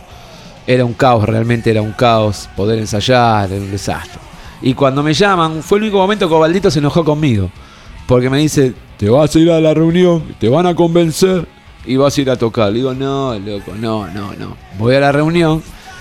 No me convencen de seguir con la banda, pero le digo, busquen un reemplazo, porque no voy a tocar, pero les hago la pata con estos shows y los tienen ya preparados, los tienen eh, agendados. Cuando volví a la noche le conté a Ovaldito, me dice, te dije que se, se re enoja. Entonces lo llamo a Walter. Le digo, Walter, decirle a los chicos que no voy a tocar. No, no, no voy a tocar porque no la voy a pudrir con Ovaldo, que es con la persona que estoy armando ahora. Tengo muchas ganas de tocar con vos, yo sé que vos querés tocar conmigo, pero seguramente va a haber otra oportunidad. Y esto fue octubre, un mes después me llamó y toda la historia famosa de Rata, que terminamos fu- fundando la banda. Esos shows, mm, los seis no se habrán hecho, me imagino. No Habrán lo hecho recuerdo. un par. Un par, sí, creo que hicieron un par de los seis. Y Walter, que ya, ya te dijo que había como. No, al muy poco tiempo después me llamó para decirme tengo cuatro temas que no lo quiero hacer con B8, lo quiero hacer aparte, es otra historia, es otra música. Y hicimos los cuatro famosos temas y cuando salimos del, del demo nos fuimos a una plaza y dijimos, boludo, vamos a hacer una banda, ya está. Yo me rompo la mano, pará, Mm. pará, pará, pará. Jugando a la pelota, me rompo la. me, me, me golpeo este, contra una pared, choqué así y, y se me cagó el codo. Mirá qué loco. Golpeé con la palma y se me cagó el codo. Este. Entonces con Ovaldo paro. No, no, no seguimos.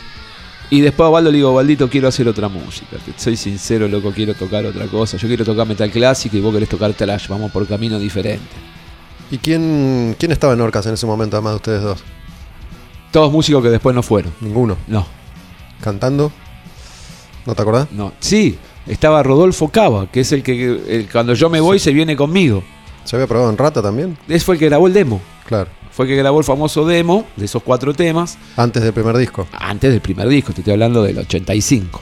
Pero el, este, el primer show es en el 87, el disco es en el 88. 87 ya es Saúl. Claro.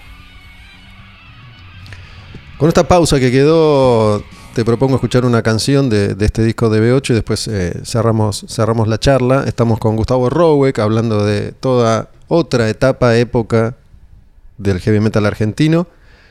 Y. mm, ¿Querés elegir una canción? ¿La elijo yo? Si querés que elija, yo elijo una. Dale. Ideando la fuga. y dando la fuga.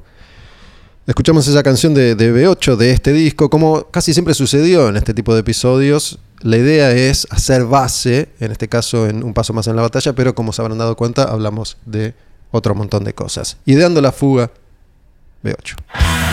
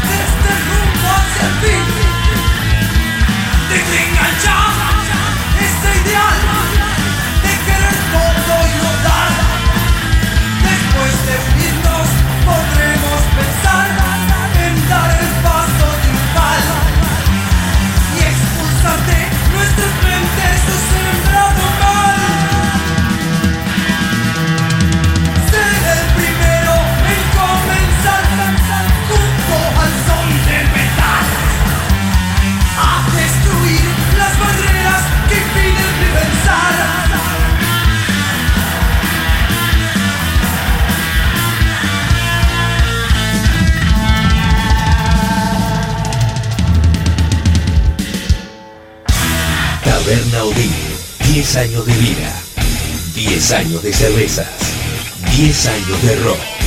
Palermo, Honduras y Tames. Devoto, Avenida San Martín 6080. En redes sociales, arroba Taberna Odín, arroba Live, arroba Taberna Odín Club. Al demonio con el diablo. Puro heavy metal. Le damos una, no sé, tercera vuelta ya al disco, un paso más en la batalla, el segundo de B8. Estamos charlando, conversando con Gustavo Rowek, baterista original de B8, de esa formación clásica que grabó estos dos primeros discos, luchando por el metal y un paso más en la batalla. Escuchábamos recién Ideando la fuga y esta es Deseando destruir y matar. ¿Qué era lo que querían destruir y matar? ¿A todos? ¿A todo? ¿A, Sí. al momento? Sí, de- esta letra está inspirada en la guerra de Malvinas, claramente. O sea, está hablando de esto, ¿no? De la guerra de las Malvinas. Pero B8 tenía una bronca terrible. B8, o sea, fue como te dije. O sea, yo empiezo la secundaria y hay un golpe militar y toda mi adolescencia es con una bota militar en la cabeza. O sea, sufriendo una y mil injusticias. eh. Todo eso generó, como te dije al comienzo de la nota, un grano B8 era un grano de pus en el medio de la sociedad que empieza a escupir lo que nadie quería decir. O sea, antes hablábamos del proceso de Barrock. Y Barrock en el 82, antes no, contrariamente a lo que mucha gente cree, había mucha ignorancia de lo que estaba sucediendo, salvo los grupos que estaban muy este, metidos, circunspectos con todo esto.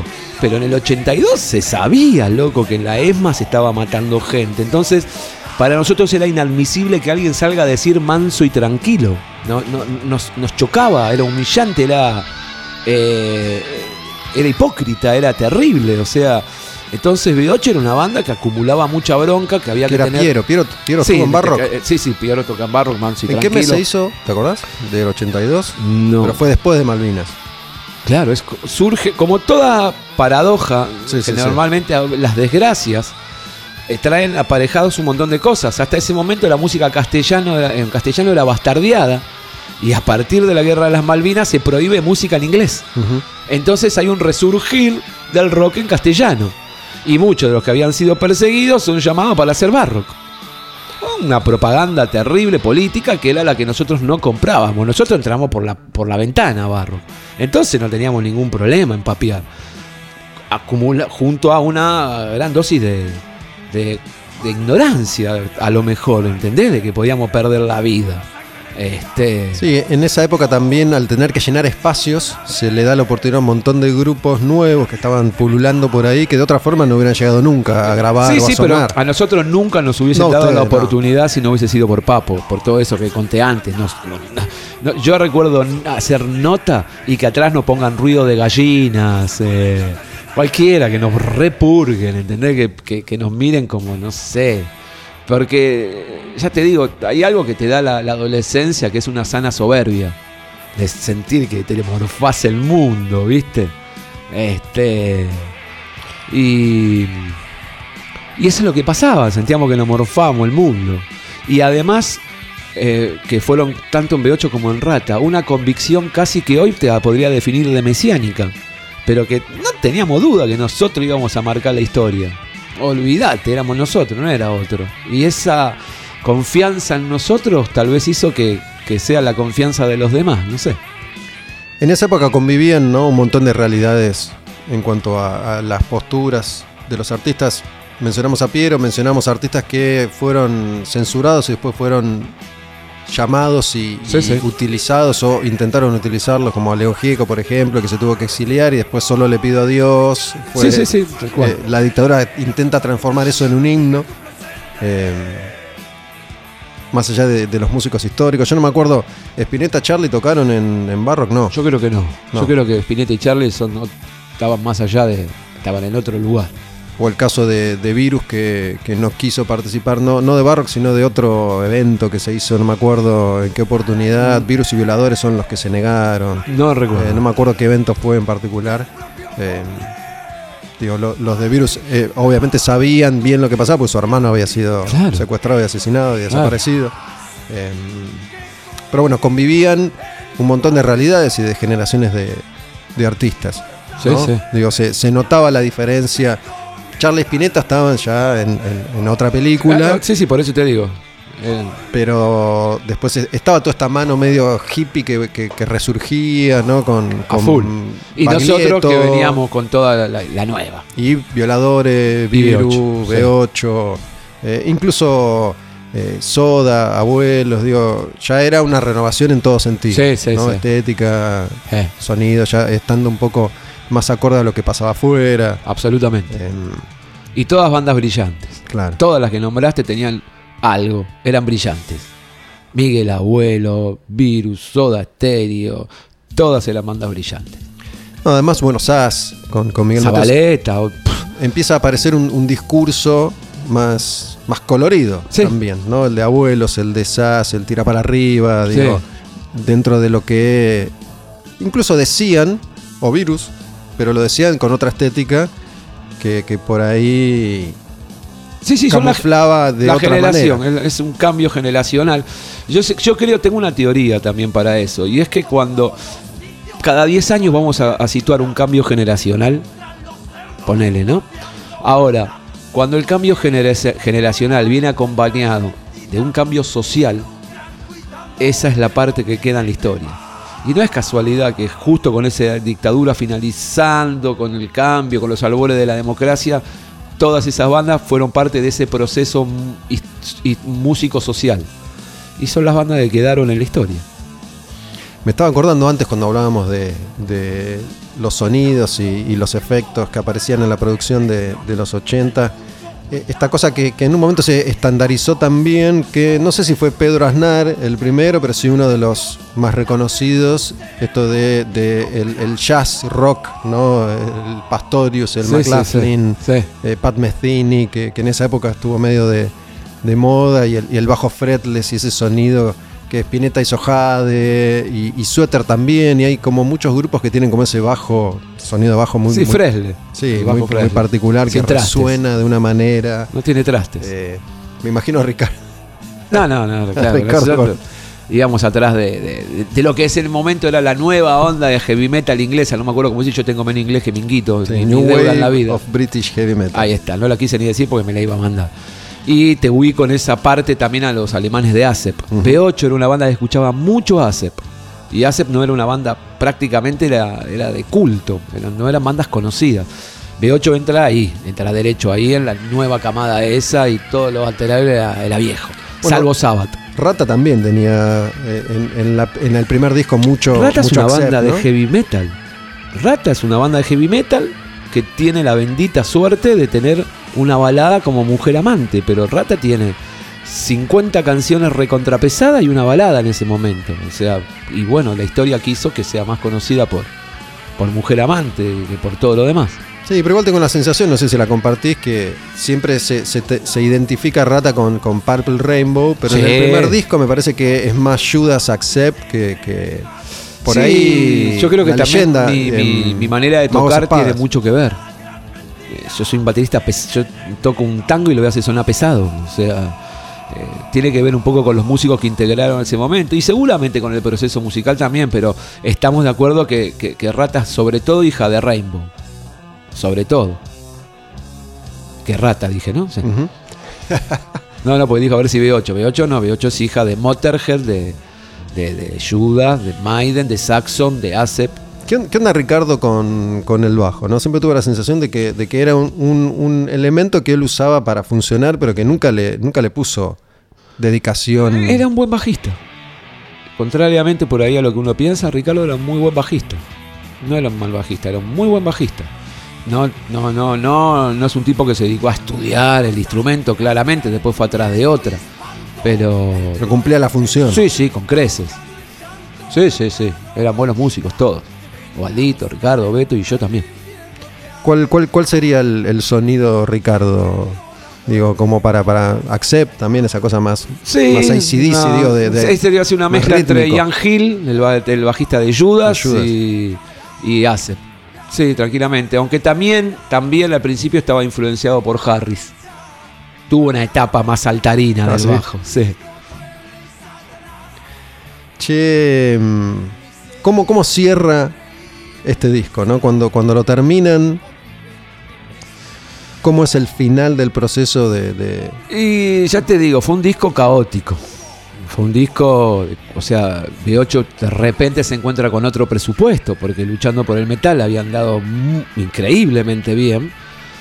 Eh, Y eh, fue un proceso caótico, ¿no? no se puede negar que fue un proceso caótico. El presupuesto viene de, de Umbral, del Claro, de Umbral. este, que edita los discos. Que edita los discos, que ahí está metido Mundi con Ramón Villanueva, este, que lo convence a Ramón de sacar un disco de un sello de cumbia, de Umbral. Y de repente sale los primeros discos de Violadores, creo que también Sí, Violadores, Umbral. Claro, terminó siendo eh, algo importantísimo para la génesis del heavy en la Argentina. Pero um, fue caótico. Mirá, el técnico en el proceso nuestro lo echaron de, de panda y se separó de la mujer porque nosotros éramos unos enfermos, no sé, éramos capaces de terminar a las 8 de la mañana y al chabón se le ocurrió decir que tenía, no sé, un churrito en la casa que vivía en 11 y, caían todos. Todos a 11. No, pero no puedo, dale, vamos, que no podés, dale, vamos. Era un desastre, nos llevábamos puestos a, a- a- a quien sea. Este, sin ir más lejos, la grabación empieza con, con- el dueño de Panda que nos engancha a Osvaldo y a mí en una historia redensa de, de falopa y llama a Umbral diciendo saquen a este ato de falopero de acá. Entonces este, la gente de Umbral lo convence de que por favor, no, no, y que nos va a mandar a alguien para que nos controle. Bueno, no sabe cómo terminó el que lo mandaron para que nos controle. No te puedo ¿Lo explicar. pervirtieron o ya venían lo, medio eh, lo pervertimos, lo pervertimos mal. Estamos hablando de un estudio que es un estudio legendario. Panda, un estudio grabaron top. Top. cientos de discos clásicos Top. del rock argentino. Sí, sí, sí, la génesis del rock también pasa por Panda, no tengas ninguna duda. Pero así todo nos la ingeniamos para sacar un producto de mucha calidad, loco, de mucha calidad. Cuando eligieron esos nombres, ¿no? Son Luchando por el Metal, Un Paso Más en la Batalla, que se transformaron rápidamente en eslogans Sí. que identifican al heavy metal. En ese momento, ¿era esa la, la idea o todavía no estaba instalado esto de vivir el metal de, de esa forma? Mirá, si yo lo pienso, eh, los nombres son casi naturales, porque eh, luchando por el metal Sí. eh, era el momento de luchar por el metal, no existía. Y un paso en la batalla porque era la continuidad de un movimiento que habíamos logrado generar y que estaba logrando su segundo disco. Se decía que la banda que, que grababa su segundo disco era una banda de verdad. La- eh, también se decía que la banda que lograba superar el segundo disco era la banda que quedaba en la historia. Se dicen que el tercer disco es el consagratorio. Exactamente. Este. Entonces, creo que los nombres son casi obligados. No, no es que tuvimos que ir, no, no había gerente de marketing, no. Éramos nosotros con nuestra cabeza diciendo hacemos esto y hacemos esto y se acabó. Lo pregunto porque Sí pasa, perdón que te interrumpa, Gustavo. Sí pasan cosas que terminaron siendo icónicas y que fueron de casualidad. Por ejemplo, luchando por el metal no iba a ser la tapa. La tapa iba a ser la famosa La foto. eh, foto de la glorieta, tomada de arriba hacia abajo, con los heavy y con los puños, que terminó siendo una tapa icónica. ¿Qué, hace- qué pasa el disco más icónico de Metallica? ¿Cómo es? Sí, el negro. Negro. Este, y un paso en la batalla cuando imaginamos el escudo, cuando vimos el dibujo del escudo, ¿no? Queríamos la cabeza del dibujante, o sea, pero terminó siendo la tapa icónica del escudo, ¿entendés? Del escudo de armas que, que parece un corazón metálico, el corazón metálico le decíamos nosotros. El color ro- rojo es un medio un rosa, un Sí, creo un- que de hecho ese año salió Metal Heart de, de- de Accept y el, el corazón, digo, el, el heavy metal históricamente tiene una serie de estereotipos a los que se recurre siempre, ¿no? La calavera y el corazón está presente en Metal todas Gear sus sale formas. después, ¿eh? Por ahí. Sí, sí, sale al ese toque. año que sale. Sí, sí, sí, porque el primer disco que me compré cuando salí de Brasil Fue ese, fue Metal Gear. de, de Accept. Y otra cosa que te iba a comentar, eh, escuchando estas canciones, varias veces se hace referencia al metal, al heavy metal, como música, como movimiento, lo mismo, tiempos metálicos, brigadas metálicas de, de luchando por el metal, ¿no? Esto de. Basta de hippies, de, de brigadas metálicas, ¿no? Esto de dejen a los hippies, vengan para este lado. Y eso tenía lo mismo que luchando por el metal. Digo, el significado que tenía en 1983 no es el mismo de 1990, donde ya es un eslogan que sirve para agrupar un movimiento ya gigante.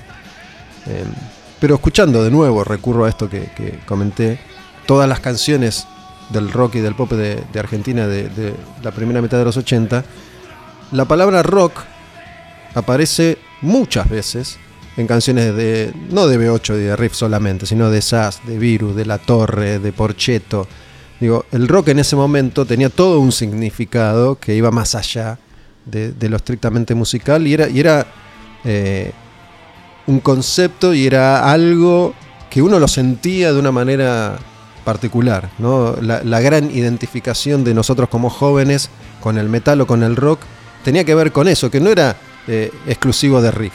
Esa es la respuesta, la última partecita de lo que dijiste, la identificación. O sea, eran movimientos completamente marginales. Por eso no podemos hoy... eh, es como, viste, se quiere juzgar eh, con leyes de hoy las cosas de ayer, suponete. Es muy complicado porque hay que ubicarse en el ayer para entenderlo y vivirlo en ese contexto. Entonces, este... eh, Era marginal el movimiento. Vos encontrabas a tu par. eh, una vez con Ricardo salimos de ensayar en Chacarita y esperábamos un colectivo y pasó un camión de basura.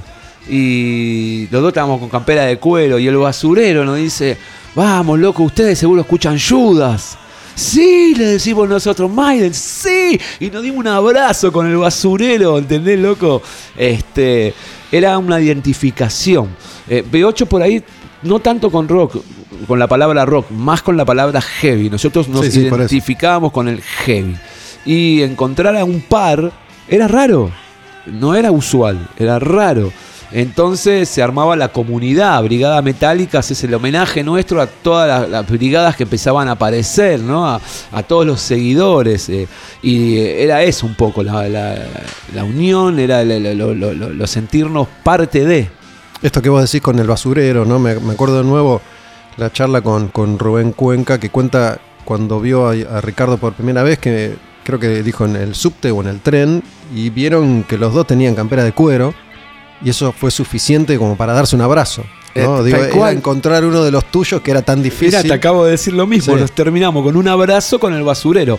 Y cuando yo conozco a Ricardo, que es el famoso recital de Chacarita, donde yo toqué con Beto con WC, Ricardo haciendo la última fecha de B8 que separaba la banda porque Pesadilla y Chofa se iban y quedaba el solo, y Osvaldo estaba de público.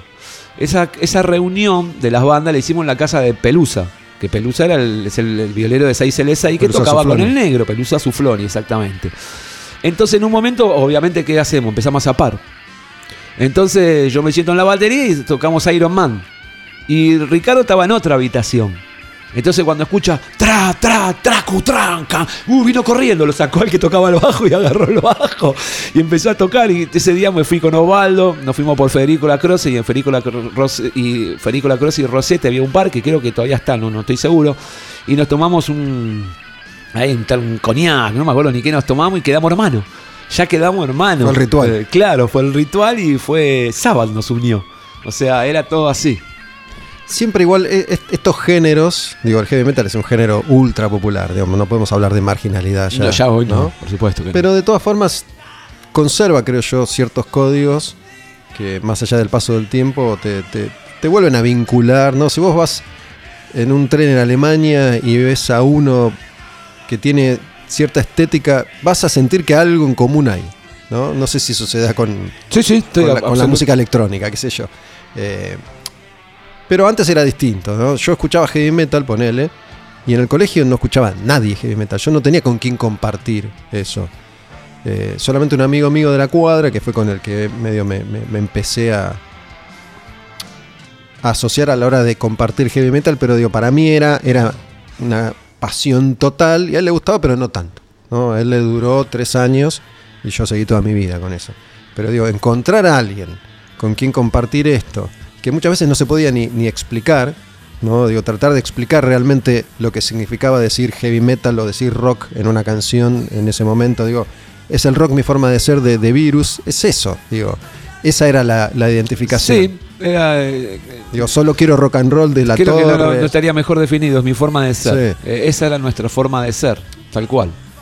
Tal que, cual. que igual yo, desde, desde lo personal, siempre fue, más profundo que ese lugar común que, que tuvo el heavy metal, sobre todo en los 90, cuando gran parte de la gente que tocaba y escuchaba heavy metal decía que es un estilo de vida y yo decía que no es un estilo de vida. ¿no? Yo me acuerdo que muchos se calentaban conmigo en la época de Madhouse porque decía, ese estilo de vida que vos describís es el estilo de vida de todos los seres humanos en esta tierra. ¿No? Esto me es, trajo- es otra cosa para mí. Algún momento de mi vida me trajo problemas, porque a mí hay algo que no me gustó jamás, que es el fundamentalismo. Eh, yo siempre de- detesté el fundamentalismo y, o sea, yo empecé la nota diciéndote que yo escuchaba desde lo guaguancó hasta, no sé, hasta Motorhead, lo estoy mirando a Lemmy justo, ¿viste? Este, nunca fui fundamentalista, nunca, no, no me cupo, eh, no, no existen en mis letras el fundamentalismo, no existe eh, en, mi, en mi vida el fundamentalismo. Entonces, cuando a mí me decían esto, coincidimos al 100, que es un estilo de vida, digo, me eche la pelota, loco, ¿qué es un estilo de vida? ¿Qué es? No sé qué, qué es, que el tipo que se levanta y va a laburar. Sí, sí, igual que y el yo que voy a que- que tocar, vende el- que sí, vende pan, ¿qué es un estilo Claro. de vida? Heavy metal es un estilo musical que disfrutamos y que nos gusta y que lo tocamos y que lo, lo hacemos y, y después está lo que es cada uno. O sea, para mí es tan heavy metal yo con mi campera de cuero como un tipo que se levanta a darle de morfar a los pibes. O sea, este... No, no, nunca me cupo el fundamentalismo. De hecho, eh, yo siempre definía el, heavy- al movimiento como un movimiento en constante expansión y contracción, como un Big Bang y un, y un Big Bang al revés. O sea, es chiquitito así, surge una banda, de repente empieza a hacer las cosas bien, vamos. De repente graba un disco, vamos. De repente empieza a ganar espacios que no le pertenecen. La tele, eh, otro público, son caritas. Mátenlos. Son caritas. Bueno, eso vos, a ustedes lo vivieron más que nadie con Rata Blanca, A ¿no? full. Eh, A full, a full, a full. Entonces que el movimiento se empieza a achicar, se empieza a achicar, se empieza a achicar y termina en su mínima expresión. Hasta que años después surgió otra banda. Esto dentro de todo cambió bastante. Hoy ves a Metallica tocando con Lady Gaga, Ozzy, no me acuerdo con quién tocó el otro día. Pero todavía eh, cuesta romper un poco esa estructura. Sí, yo creo que cam- cambió, cambió mucho. Lo que no sucede es que ahora no aparecen bandas. Digo, bandas. Bandas que llegaron a determinado lugar son cinco. Sí. Digo, Riff, Hermética, Rata, Animal. Cuatro. Sí, orcas. Para mí Orcas no llegó a ese nivel. Digo, de ocho Orcas y, y todas las otras, no sé, carajo si querés. Sí, sí, sí, indudablemente. Esto es algo que Me refiero pasa. a, a trascender ya los márgenes de, sí, sí, sí, te entiendo claramente. Alcanzar cierto nivel de popularidad que, que al resto eh, le resultó imposible. Y desde. Digo, si podemos poner a carajo eh, o no, depende del gusto de cada uno. Pero después de Animal o después de carajo, nadie más pudo. No, no, y, Y Animal hace 30 años. Sí, sí, y indudablemente eso no es bueno. No. Contrariamente a lo que uno piensa, eh, yo a veces veo algunos movimientos en donde empiezan a, a cuestionar a los artistas célebres, entre comillas, célebres, ¿no? Que generaron todo lo que estamos hablando, prácticamente. Y, yo a veces pienso, pobre loco, si supiesen que nosotros lo único que nos preocupa es ver cómo nos mantenemos. Ni pienso en los que vienen o en los que van a. en lo que están haciendo. Yo digo, a ver cómo hago con toda la carrera que tengo para que mi música sea vigente. No pierdo tiempo, loco, pensando en lo demás. Yo creo que eh, a veces, loco, se pierde mucho tiempo mirando para los costados. Y vos tenés que mirar para adelante, ¿viste? Bueno, a mí me parece que lo que hablamos recién sobre el rock y el metal tiene que ver con eso, ¿no? Digo, en 1983 el rock era nuevo todavía, tenía, digo, si, si tomamos a Chuck Berry, ponele, o a Sí, Bill sí, Haley, sí, tenía sí. 30 años. Sí. Hoy tiene 70 años. Entonces, Indudablemente todo el peso de la historia, todo lo que hay para, para mirar, ya me parece que no, no, no, no sirve para construir tanto o, o para arrancar de nuevo, digamos. Y yo tengo una teoría más, que tampoco sé si le va a gustar a, todo el mundo. Y es la siguiente. Yo muchas veces... eh, ¿Te gusta elegante? No, la verdad que no me gusta. ¿Consideras a, a elegante como la contracultura? Sí, la considero como la contracultura. ¿Por qué? Porque antes la música de las clases trabajadoras era el heavy. Hoy la música de las, de las clases trabajadoras es la cumbia. Entonces hay muchas más posibilidades que una contracultura salga por ahí que por el metal, que se quedó un poco eh, con rabia, diciendo que por qué el otro sí yo no, que los que hablábamos al principio, que yo no pude, por qué tal o cual cosa. Y hay que llorar menos, loco. Y nosotros no perdíamos tiempo en Sí, esto, ¿viste? digo- Nosotros mirábamos para adelante y pensábamos en, en lo que teníamos que hacer nosotros. Yo creo que es una teoría, ¿no? Es más que eso, ¿no? Tampoco, tampoco algo me parece se puede perpetuar e, en, en ese lugar. No digo, heavy metal está, existe, es recontra popular, hay trillones de bandas. No es lo mismo que en 1984, pero está vivo y está clarísimo, igual que, que el rock. Hace, hace un rato largo, ya cuando vos hablaste de, de los cambios generacionales que, para usar un número redondo podemos trazar cada 10 años, digo, claramente la marca registrada que va a quedar en la historia del 2020, si querés, va a ser el trap y, Claro, el reggaetón. eh, sí, Esa- es así esa de combinación, corta. O digo, sea, es- es eso. Esto no es ni malo ni bueno. O sea, ¿qué pasa? El tango en un momento fue la música más popular de Argentina, después se convirtió en una música que siguió sacando eh, eh, músicos, pero que fue un nicho. El rock en un momento va a ser un nicho. Que muy grande, a Dios gracias, donde se puede seguir trabajando, donde se puede seguir creando. Pero vienen cosas nuevas, loco. No, no, es así, la vida es así, ¿viste? No, no, no merece por ahí un análisis tan, tan profundo de sociólogos o algo. La vida va avanzando y lo que la generación que viene se quiere diferenciar de la de generación. Nosotros usábamos los pelos por acá y ahora quieren ser todo pelado. O sea, ¿qué es eso? ¿Qué? Ahora antes éramos más boludos, ahora son más boludos, antes éramos más vivos, ahora son. No, es la generación que se diferencia de la generación anterior. ¿Tus hijos qué edades tienen? Mis hijos tienen 29 y 25. O ya cumple 26 mi, mi hijo, dentro de poquito. ¿Ya le fue el elegante del trap? ¿Ya, ya pasó o se enganchó? No, no, mi hijo eh, se- le gusta la música electrónica, está más cerca de eso que, que del rock. Mi hija todavía forma parte de la generación que siguió escuchando la que para mí es buena música, obviamente, ¿no? Este, mi hija, tiene, tiene casi 30. claro, en, en abril cumple 30. Noto terriblemente la diferencia entre mi hija y mi hijo. ¿Y De tu hija- que tu cultura qué- musical. Mi hija fotógrafa. Ella, Pero digo, ¿qué, ¿Nirvana era muy chiquita o vivió Nirvana? eh, O, eh, los, no, no, noven- no, los 90. No, mi hija nació en el 92. Por eso, pero ¿cuál es la eh, Guns N' Roses? ¿Eso? Ella crió- se crió con, con lo que escuché yo. Ella escucha de los Beatles Ah, hasta. Más clásico todavía. Escucha Electric Light Orchestra, escucha, es fanática de la música de los 80, considera brillante esa etapa musical, pero también escucha, es una piba muy abierta como yo, musicalmente, así se crió y escucha de todo. Pero mi pibe ya hay una parte que, que no, que va directamente de, de- de acá para allá. Gustavo, muchas gracias, un placer. ¿Tenés eh, el disco vos? ¿Tenés, tenés eh, copia de este disco? Sí, sí, lo tengo, lo tengo. Lo ¿Qué, tengo. qué edición? ¿La edición de su momento? No, no, no, nueva? ediciones nuevas que, que hizo Mundi con, Tri- con Trípoli también. Y los tengo, incluso tengo algunos que eh, siempre los regalo. Me quedan pocos y siempre alguna eh, he regalado. Yo sé que es el gente que lloró cuando se los regalé. Así, no le podría haber regalado. Yo, yo mejor. creo que alguien me regaló una copia de, de- de alguna reedición de hace unos años de este Ahora se disco. cumplen 40 años. Ah, Mundi va a hacer algo, no sé se qué. viene, se viene algo muy lindo.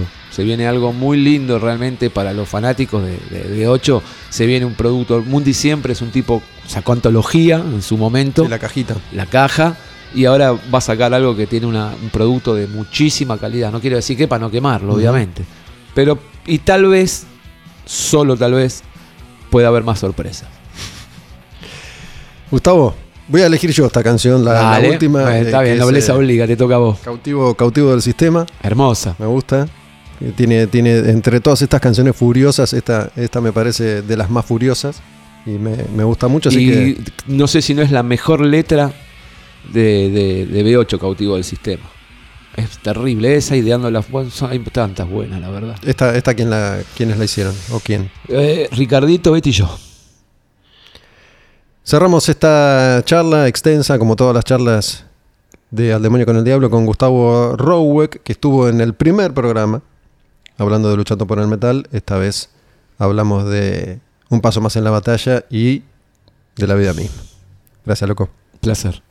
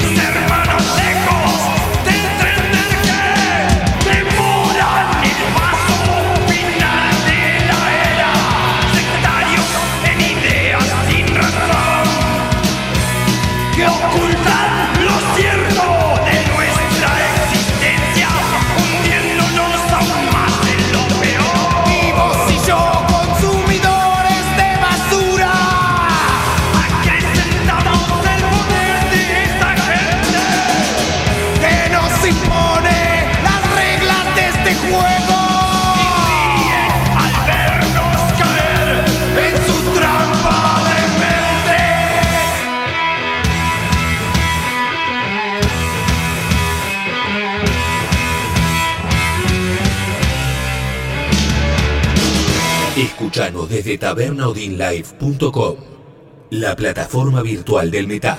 Ariman, Angra Mainyu, Aura Mazda. Espíritus destructivos, responsables del mal y el sufrimiento en el mundo. Al demonio con el diablo. Puro heavy metal.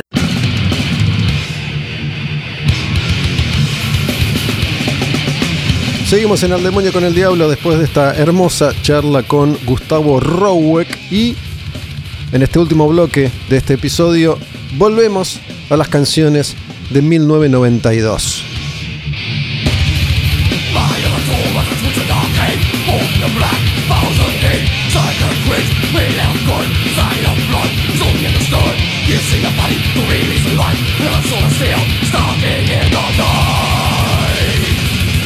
Este disco se llama Retribution y es de Malevolent Creation. El death metal clásico estaba ya alcanzando un pico y esa camada de bandas, muchas de ellas como Malevolent Creation provenientes de la Florida, de los Estados Unidos, algunas puntualmente de Tampa, ahí donde estaban los Morrison Studios con Scott Burns en la producción. En esos estudios con Scott Burns produciendo se grabaron montones de discos clásicos del death metal. Entonces esta, esta etapa, esta era del death metal clásico estaba ya llegando a su fin y el final casi siempre empieza a suceder en el mejor momento de un estilo, en el mejor momento de un género. Pero las bandas ya se iban a empezar a apartar de ese sonido para experimentar un poco más.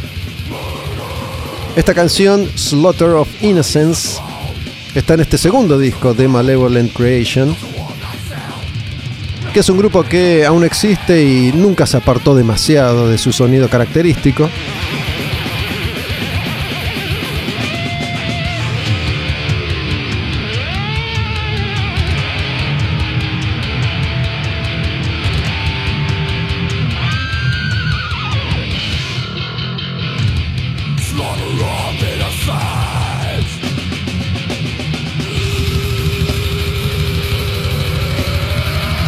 Y una de las características de algunas de estas bandas que intentaban algo un poco más técnico era eso, ¿no? De meter montones de arreglos en breves lapsos de tiempo.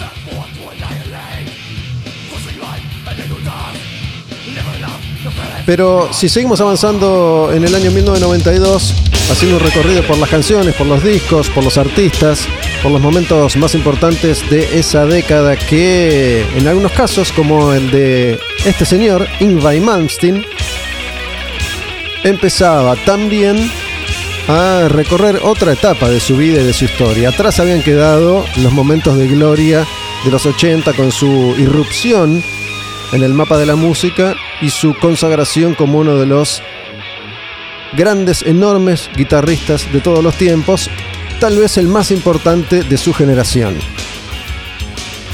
La verdad es que para mí Malmsteen empieza ya a desdibujarse en los 90. Capaz que hay algunas canciones que están buenas, pero a mí al menos me resulta más difícil encontrar discos completos que me apasionen. Esta canción se llama Fire and Ice.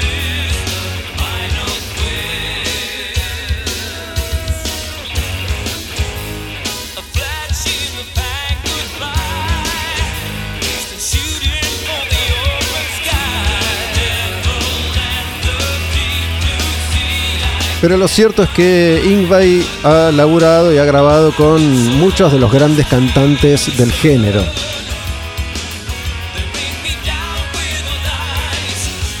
Jeff Scott Soro, Goran Edman, Matt Sleven, Ripper Owens.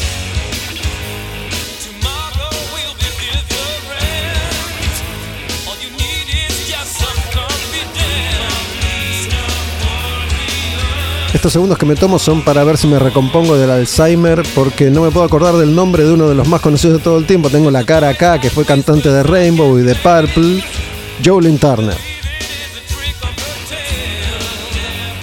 A veces se me pierde un chip. Pero bueno, lo resolví bastante rápido. Sin googlear, ¿eh?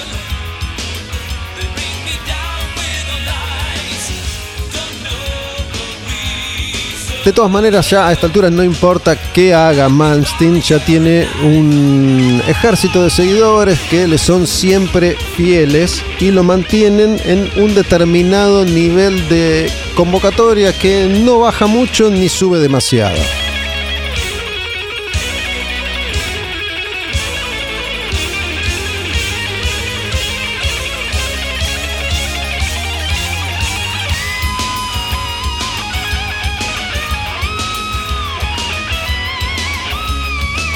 Para mí lo peor que tiene hoy en día Malmsteen es que canta él.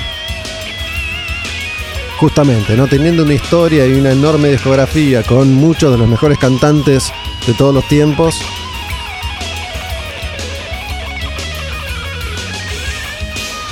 Esperemos que a Jardino no se le ocurra cantar él si en algún momento se va a Barilari. Hoy que estuvimos hablando tanto de Rata Blanca.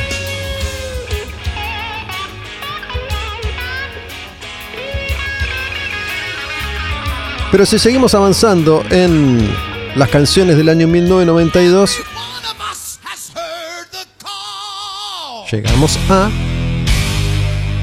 un icono, una leyenda,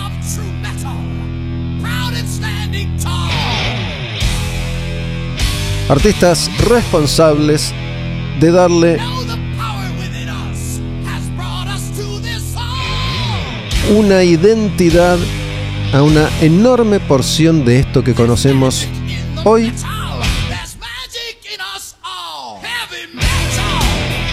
como heavy metal justamente. Y este himno que se llama Metal Warriors, guerreros del metal, le pertenece a Manowar.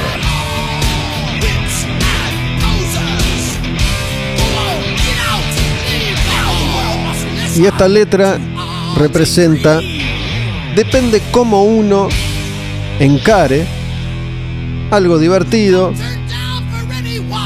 algo que nos identifica desde todos los estereotipos sabidos y por haber, y también algo medio imbécil, que siempre tuvo Manowar. Y que en un momento mucha gente creyó que había que tomar y que había que leer y que había que respetar a rajatabla. Si no estás en el metal no sos mi amigo. Eso no una imbecilidad. Posers, váyanse de acá, no son bienvenidos. Todo eso dice esta canción, Metal Warriors, del disco The Triumph of Steel. Ahí le dijo, Posers, dije que se fueran. Le faltó decir putos.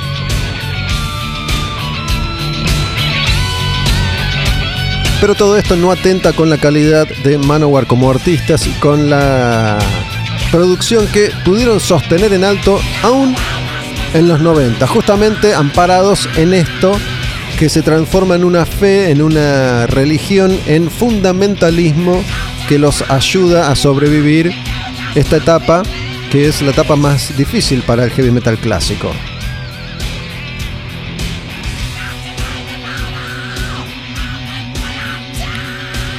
Eric Adams, un cantante fabuloso, enorme, que cada vez que suena en Al demonio con el diablo, Manowar, digo esto. Tristemente, tristemente ignorado y nunca, o casi nunca, puesto a la altura de los más grandes.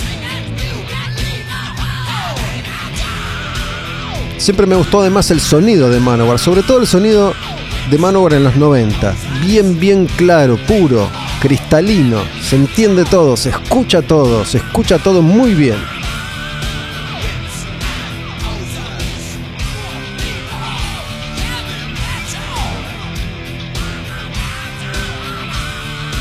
Esta canción se llama Metal Warriors. Vamos con una más de Manowar, Master of the Wind.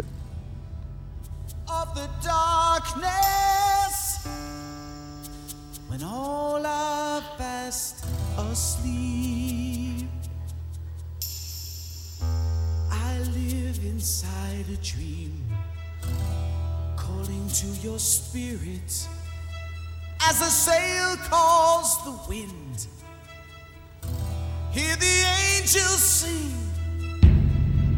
far beyond the sun. Maestros del dramatismo. Across the western sky, reach to the blackness.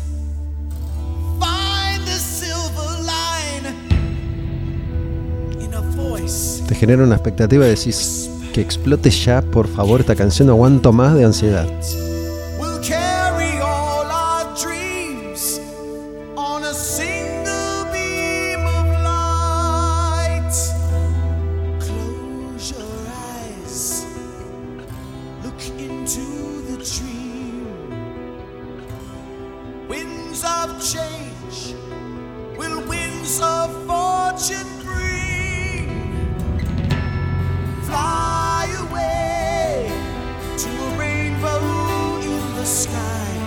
Master of the Wind de Manowar.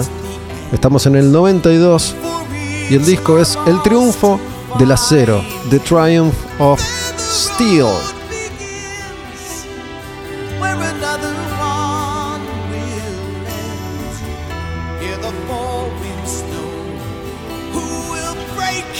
Y la importancia de un grupo como Manowar para bandas que pocos años después de la salida de este disco iban a aparecer en escena como Rhapsody y toda la cuestión estética que rodea la producción de los discos de Rhapsody que toman mucho de esto, ¿no? Este dramatismo, de esto que parece la banda de sonido de una película. Recuerden, hablando de tonterías, que Rhapsody en su momento decía que tocaba Hollywood Metal. Por esto de asociar el tipo de producción de su música con las bandas de sonido. Y con contar historias épicas, fantásticas.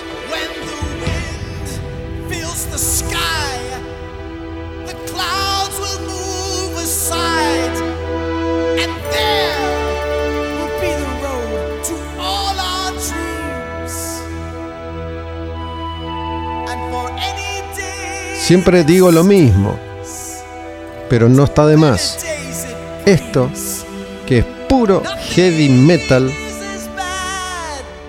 con todos los ingredientes más obvios que el heavy metal pueda tener, sucedía cuando la banda de rock más importante del mundo era Nirvana.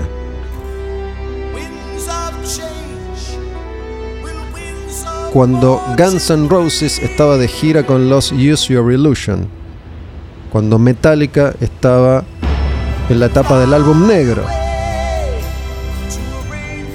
Por eso digo que Manowar supo sobrevivir, incluso hasta crecer, en un momento en el que casi todas las bandas clásicas, empezando por las más importantes como Maiden y Judas,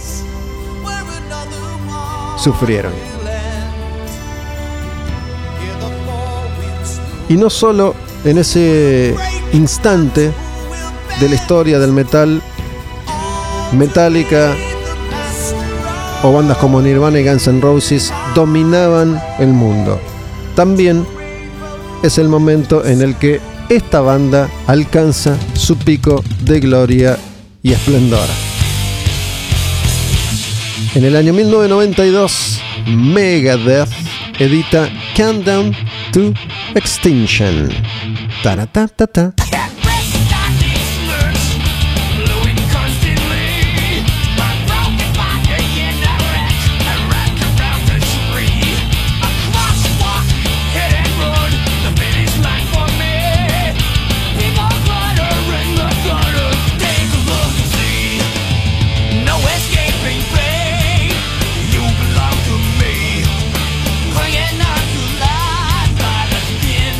¿Sabía usted, fanático, fanática del heavy metal, que esta canción, Skin on My Teeth, es la primera canción que tocó Megadeth, la primera vez que tocó en el estadio Obras durante la primera visita a Buenos Aires, Argentina. Esto fue lo primero que escuchamos de Megadeth, la primera vez que los tuvimos frente a frente en obras. Skin on My Teeth, The Countdown to Extinction. Así empieza esta saga romántica que nos une para siempre a Dave Mustaine con Skin on My Teeth, The Countdown to Extinction. ¿Y qué hizo Dave Mustaine en esta época? Lo mismo que hizo siempre. Miró para el lado de Metallica y dijo, para, si Metallica hace el álbum negro, quitando todos los artilugios ultra técnicos, progresivos, trayeros de su música, vamos a hacer lo mismo. Vamos a simplificar la propuesta de Megadeth, vamos a cambiar la imagen de Megadeth y vamos a ver vamos a ver si finalmente podemos conseguir el ansiado triunfo total. ¿Qué era el ansiado triunfo total para Dave Mustaine? Lograr que Megadeth alcanzara el puesto número uno en ventas en los Estados Unidos. Pero bueno, si hay un clásico, es este.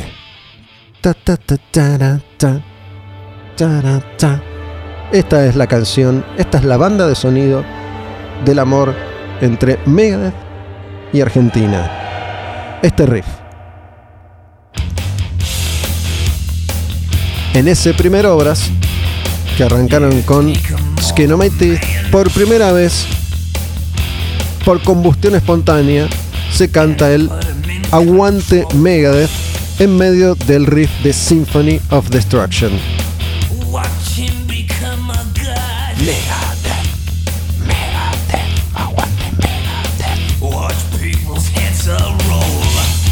Y ahí solamente había 5.000 personas, no había 6 millones. Esa vez, esa primera vez, había 5.000 personas cantando Aguante Megadeth. Y me acuerdo haberlo hablado con él en alguna de las tantas oportunidades que, tuve de entrevistarlo. Porque ¿qué pasó? Obviamente la historia de Mustaine estará siempre asociada no solo a Metallica, porque tocó Metallica, sino a el rencor que él siente, al resentimiento que él siente hasta el día de hoy por haber sido echado de la banda de heavy metal más grande del mundo. Entonces, Megadeth venía de Rust in Peace, uno de los mejores discos de heavy metal de todos los tiempos. Punto. Una bomba atómica, insuperable.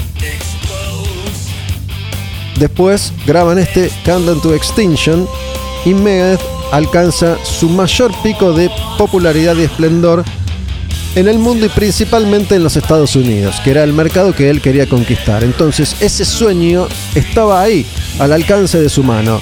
Mustaine tenía el mundo a sus pies. Era una banda enorme, un músico popular reconocido, festejado, celebrado, una formación increíble que tocaba como una aceitadísima, aceitadísima máquina de heavy metal. Y este disco sale en la época en la que se vendía discos en formato físico.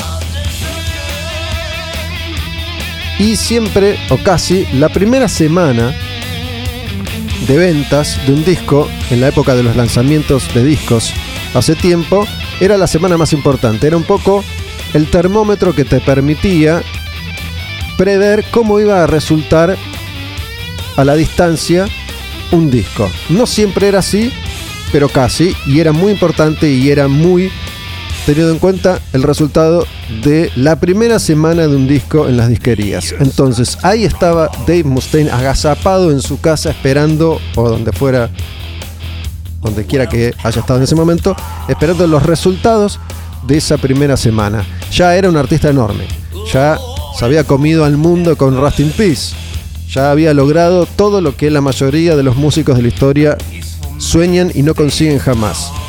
Pero él quería el número uno. Y finalmente llegan los resultados de esa primera semana de Countdown to Extinction en las disquerías de los Estados Unidos y Megadeth debuta en el puesto número 2. ¿Y qué hace Dave Mustaine? En lugar de salir a celebrar y decir, puta, tengo el número 2 en Estados Unidos, el mercado más importante del mundo, con una banda de heavy metal, Megadeth. Es el segundo disco más vendido de todos los discos de esta semana de todo el país. ¡Qué mierda! Soy un fracasado. Te odio más que nunca, Metallica. Así fue. Una más de Countdown to Extinction, Sweating Bullets. Este es un discazo, un enorme clásico de Megadeth. Pero llegó al número 2 y es otra espina clavada como un puñal en el corazón de Mustaine.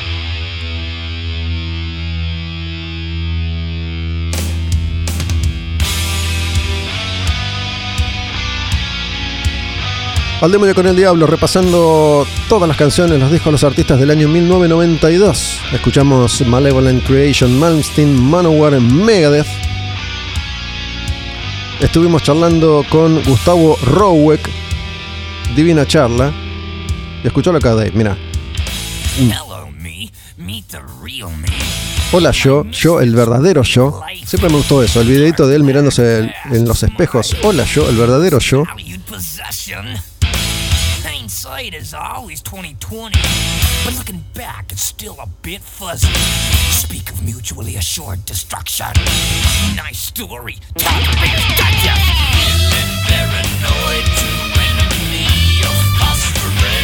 Escuchando estas canciones, escuchando Symphony, nos damos cuenta que efectivamente Megadeth había simplificado su propuesta, ¿no? Venían, como les conté, de Rust in Peace, un disco ultra técnico, progresivo, hiper veloz, con solos a 2.000 millones de kilómetros por hora, y acá lo que hicieron fue simplificar todo y compartir un poco una faceta que hasta entonces no habían mostrado tanto, aunque ya obviamente habían tenido ejemplos como Peace Cells, por ejemplo, But Who's Buying, que tiene fragmentos que son bastante, bastante simples y gancheros. Y Swearing Bullets es otra manifestación del enorme talento de este señor que se llama Dave Mustaine. Esa forma tan particular de cantar, apretando los dientes sin modular.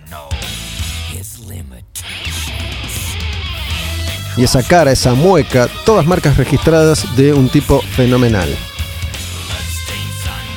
La imagen de la banda, si bien Megadeth nunca fue un grupo de cuero nunca fue un grupo de negro exclusivamente, venían de Rust in Peace, ahí tenían una onda más bermuda y colores. Acá lo que hicieron fue tratar de ayornarse y mimetizarse con la moda grunge de la época. Sin embargo, veías a la banda en vivo y te llevaban puesto esos conciertos en obras. Los conciertos de la primera vez del año 1993 fueron memorables, inolvidables para todos los que estuvimos ahí.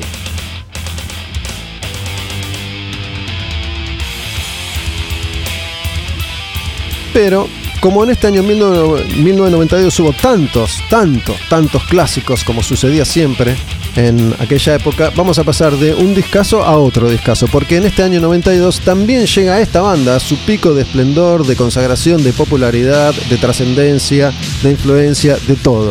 Me refiero a Ministry y el año en el que editaron Sun 69. Y este clásico que se llama NWO, New World Order. Ministry, que con Nine Inch Nails para esta época se convertían en los principales referentes de aquello que en su momento se llamó industrial. Un grupo que había nacido como una propuesta mucho más bailable, reconfiguraba su sonido lentamente para llegar a este momento, el más heavy hasta entonces de todos sus momentos.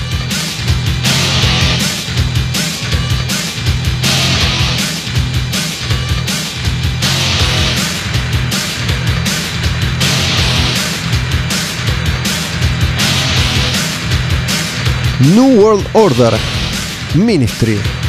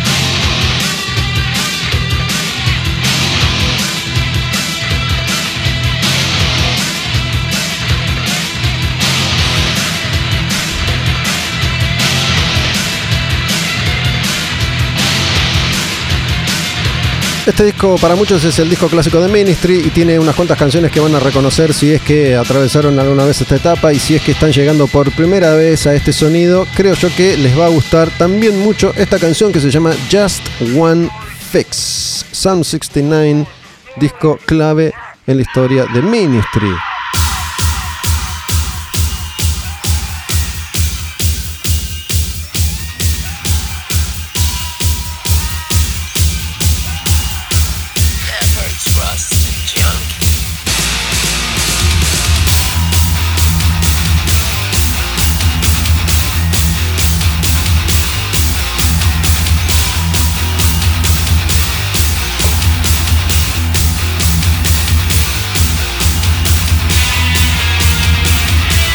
Una banda que todavía existe con un señor que es el que siempre ha estado en el grupo, que es él en definitiva Ministry, Al Jürgensen.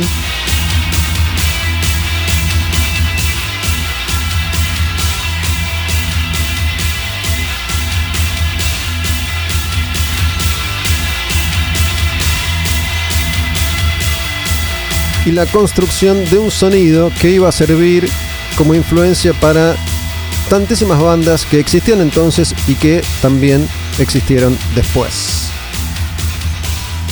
Esta cosa machacante, reiterativa, con ese pulso, con ese beat que viene de la música electrónica para bailar, pero reconfigurado con distorsión para acercarse mucho más al universo del heavy metal.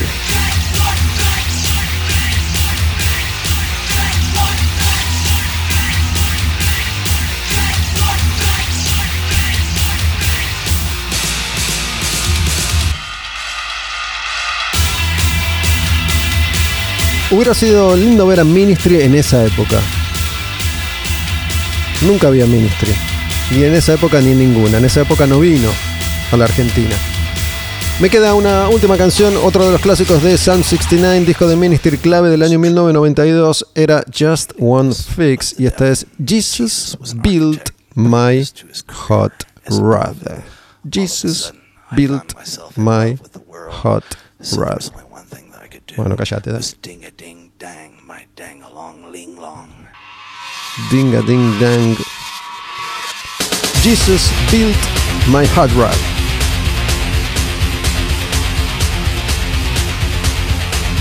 Esta canción repite la estructura de las anteriores, pero va un poquito más rápido. Ministry.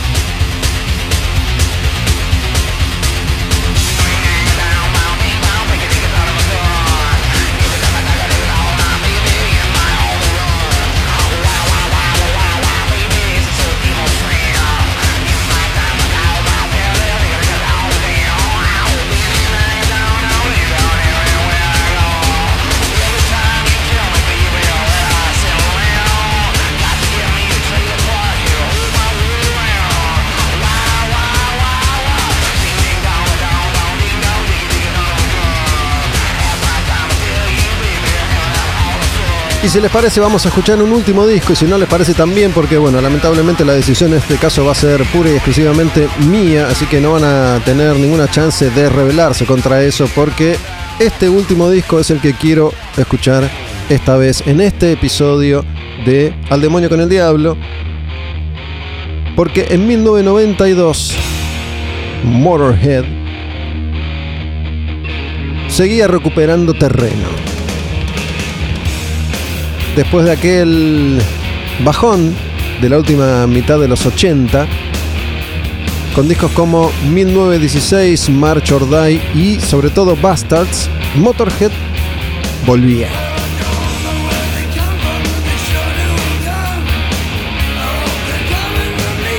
Y toda esta es una época muy asociada a la Argentina también. ¿Por qué digo esto? Porque es la época en la que todos estos grupos empiezan a venir por primera vez. Megadeth venía por primera vez y también Motorhead venía por primera vez. Entonces tenemos ese link emocional que tiene que ver con esas bandas que llegaban acá al país en esta etapa de sus historias y sus carreras con estos discos y con este sonido. Esta se llama Cat Scratch Fever y es una versión de un clásico de Ted Nugent. El disco es March or Die y Motorhead empezaba a encontrar el sonido que iba a tener en los 90. obviamente conservaba ese espíritu de rock and roll, pero ya no tan sucio y desprolijo como en los 80.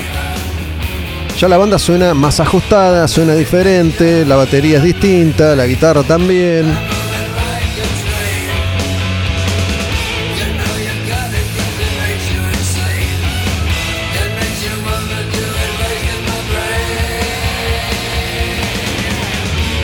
Y esta es una canción que se adapta perfectamente al estilo Motorhead, un clásico del rock and roll con la firma de Ted Nugent, pero en esta versión de Motorhead, Cat Scratch Fever. Esta la hizo Pantera también, capaz que la reconoces por ese lado, porque el bueno de Ted, que es un jodido ser humano, no es muy popular aquí en nuestro país, pero sobre todo en los 70 grabó una serie de discos memorables de rock and roll clásico.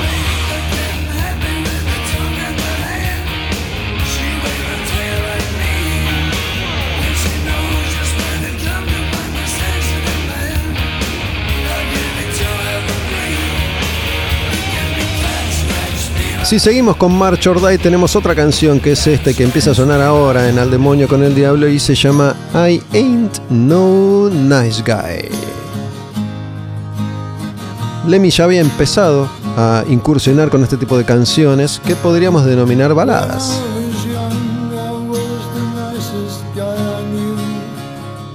Cuando era joven era el más lindo ser humano.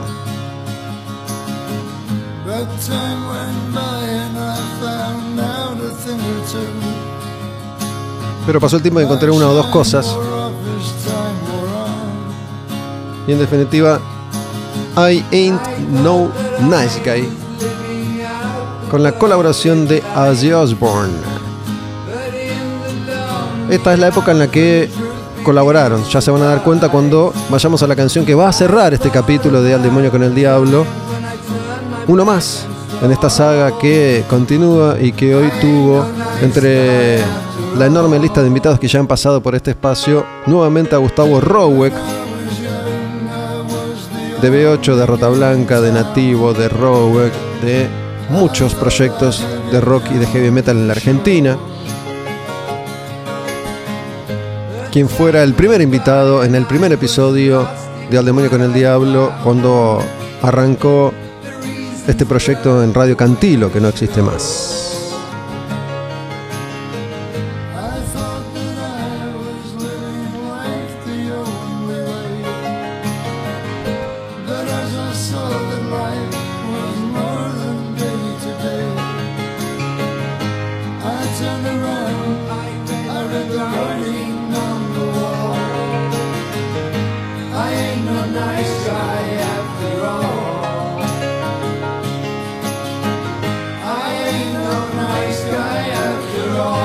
Empiezo a despedirme, cerrando un nuevo episodio. Estreno domingos 22 horas desde la plataforma tabernaodinlive.com. Presentado por Taberna Odin, aquí donde grabamos cada capítulo. En la taberna, en Honduras y Tames, en Palermo, una esquina, es imposible que te pierdas. Te paras en Honduras y Tames en la esquina, en cualquiera de las cuatro esquinas, en esta o en las otras, y vas a ver a la taberna fácilmente.